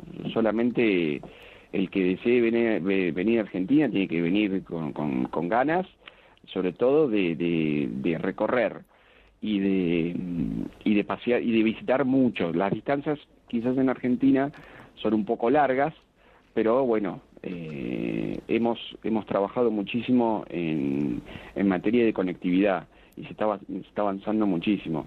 Eh, hoy, por suerte, eh, hay eh, las frecuencias de vuelos internos han aumentado.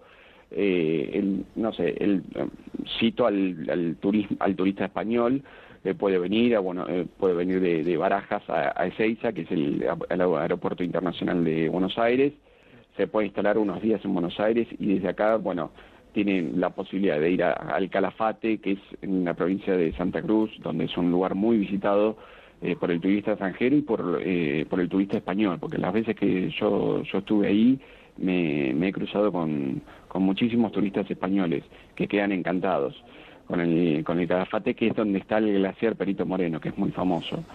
Eh, pueden, eh, pueden recorrer, eh, pueden ir a, a Puerto Iguazú, donde están las cataratas del Iguazú, o sea, eh, realmente eh, la conectividad ha mejorado muchísimo y en cuanto a burocracia, papeles, realmente no, no, no, no, No se ahora, necesita nada. Ahora se, se ha aprobado que al turista extranjero se le, se le devuelva el IVA, que el IVA es el 21% de, de impuesto por cada compra que se hace.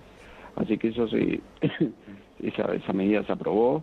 Así que creo que al turista extranjero eh, realmente se lo espera, se lo espera mucho, porque eh, realmente de- deseamos que, conozcan nuestro país y que bueno que, que, que- puedan di- disfrutar de, de nuestro lugar, ¿no es cierto?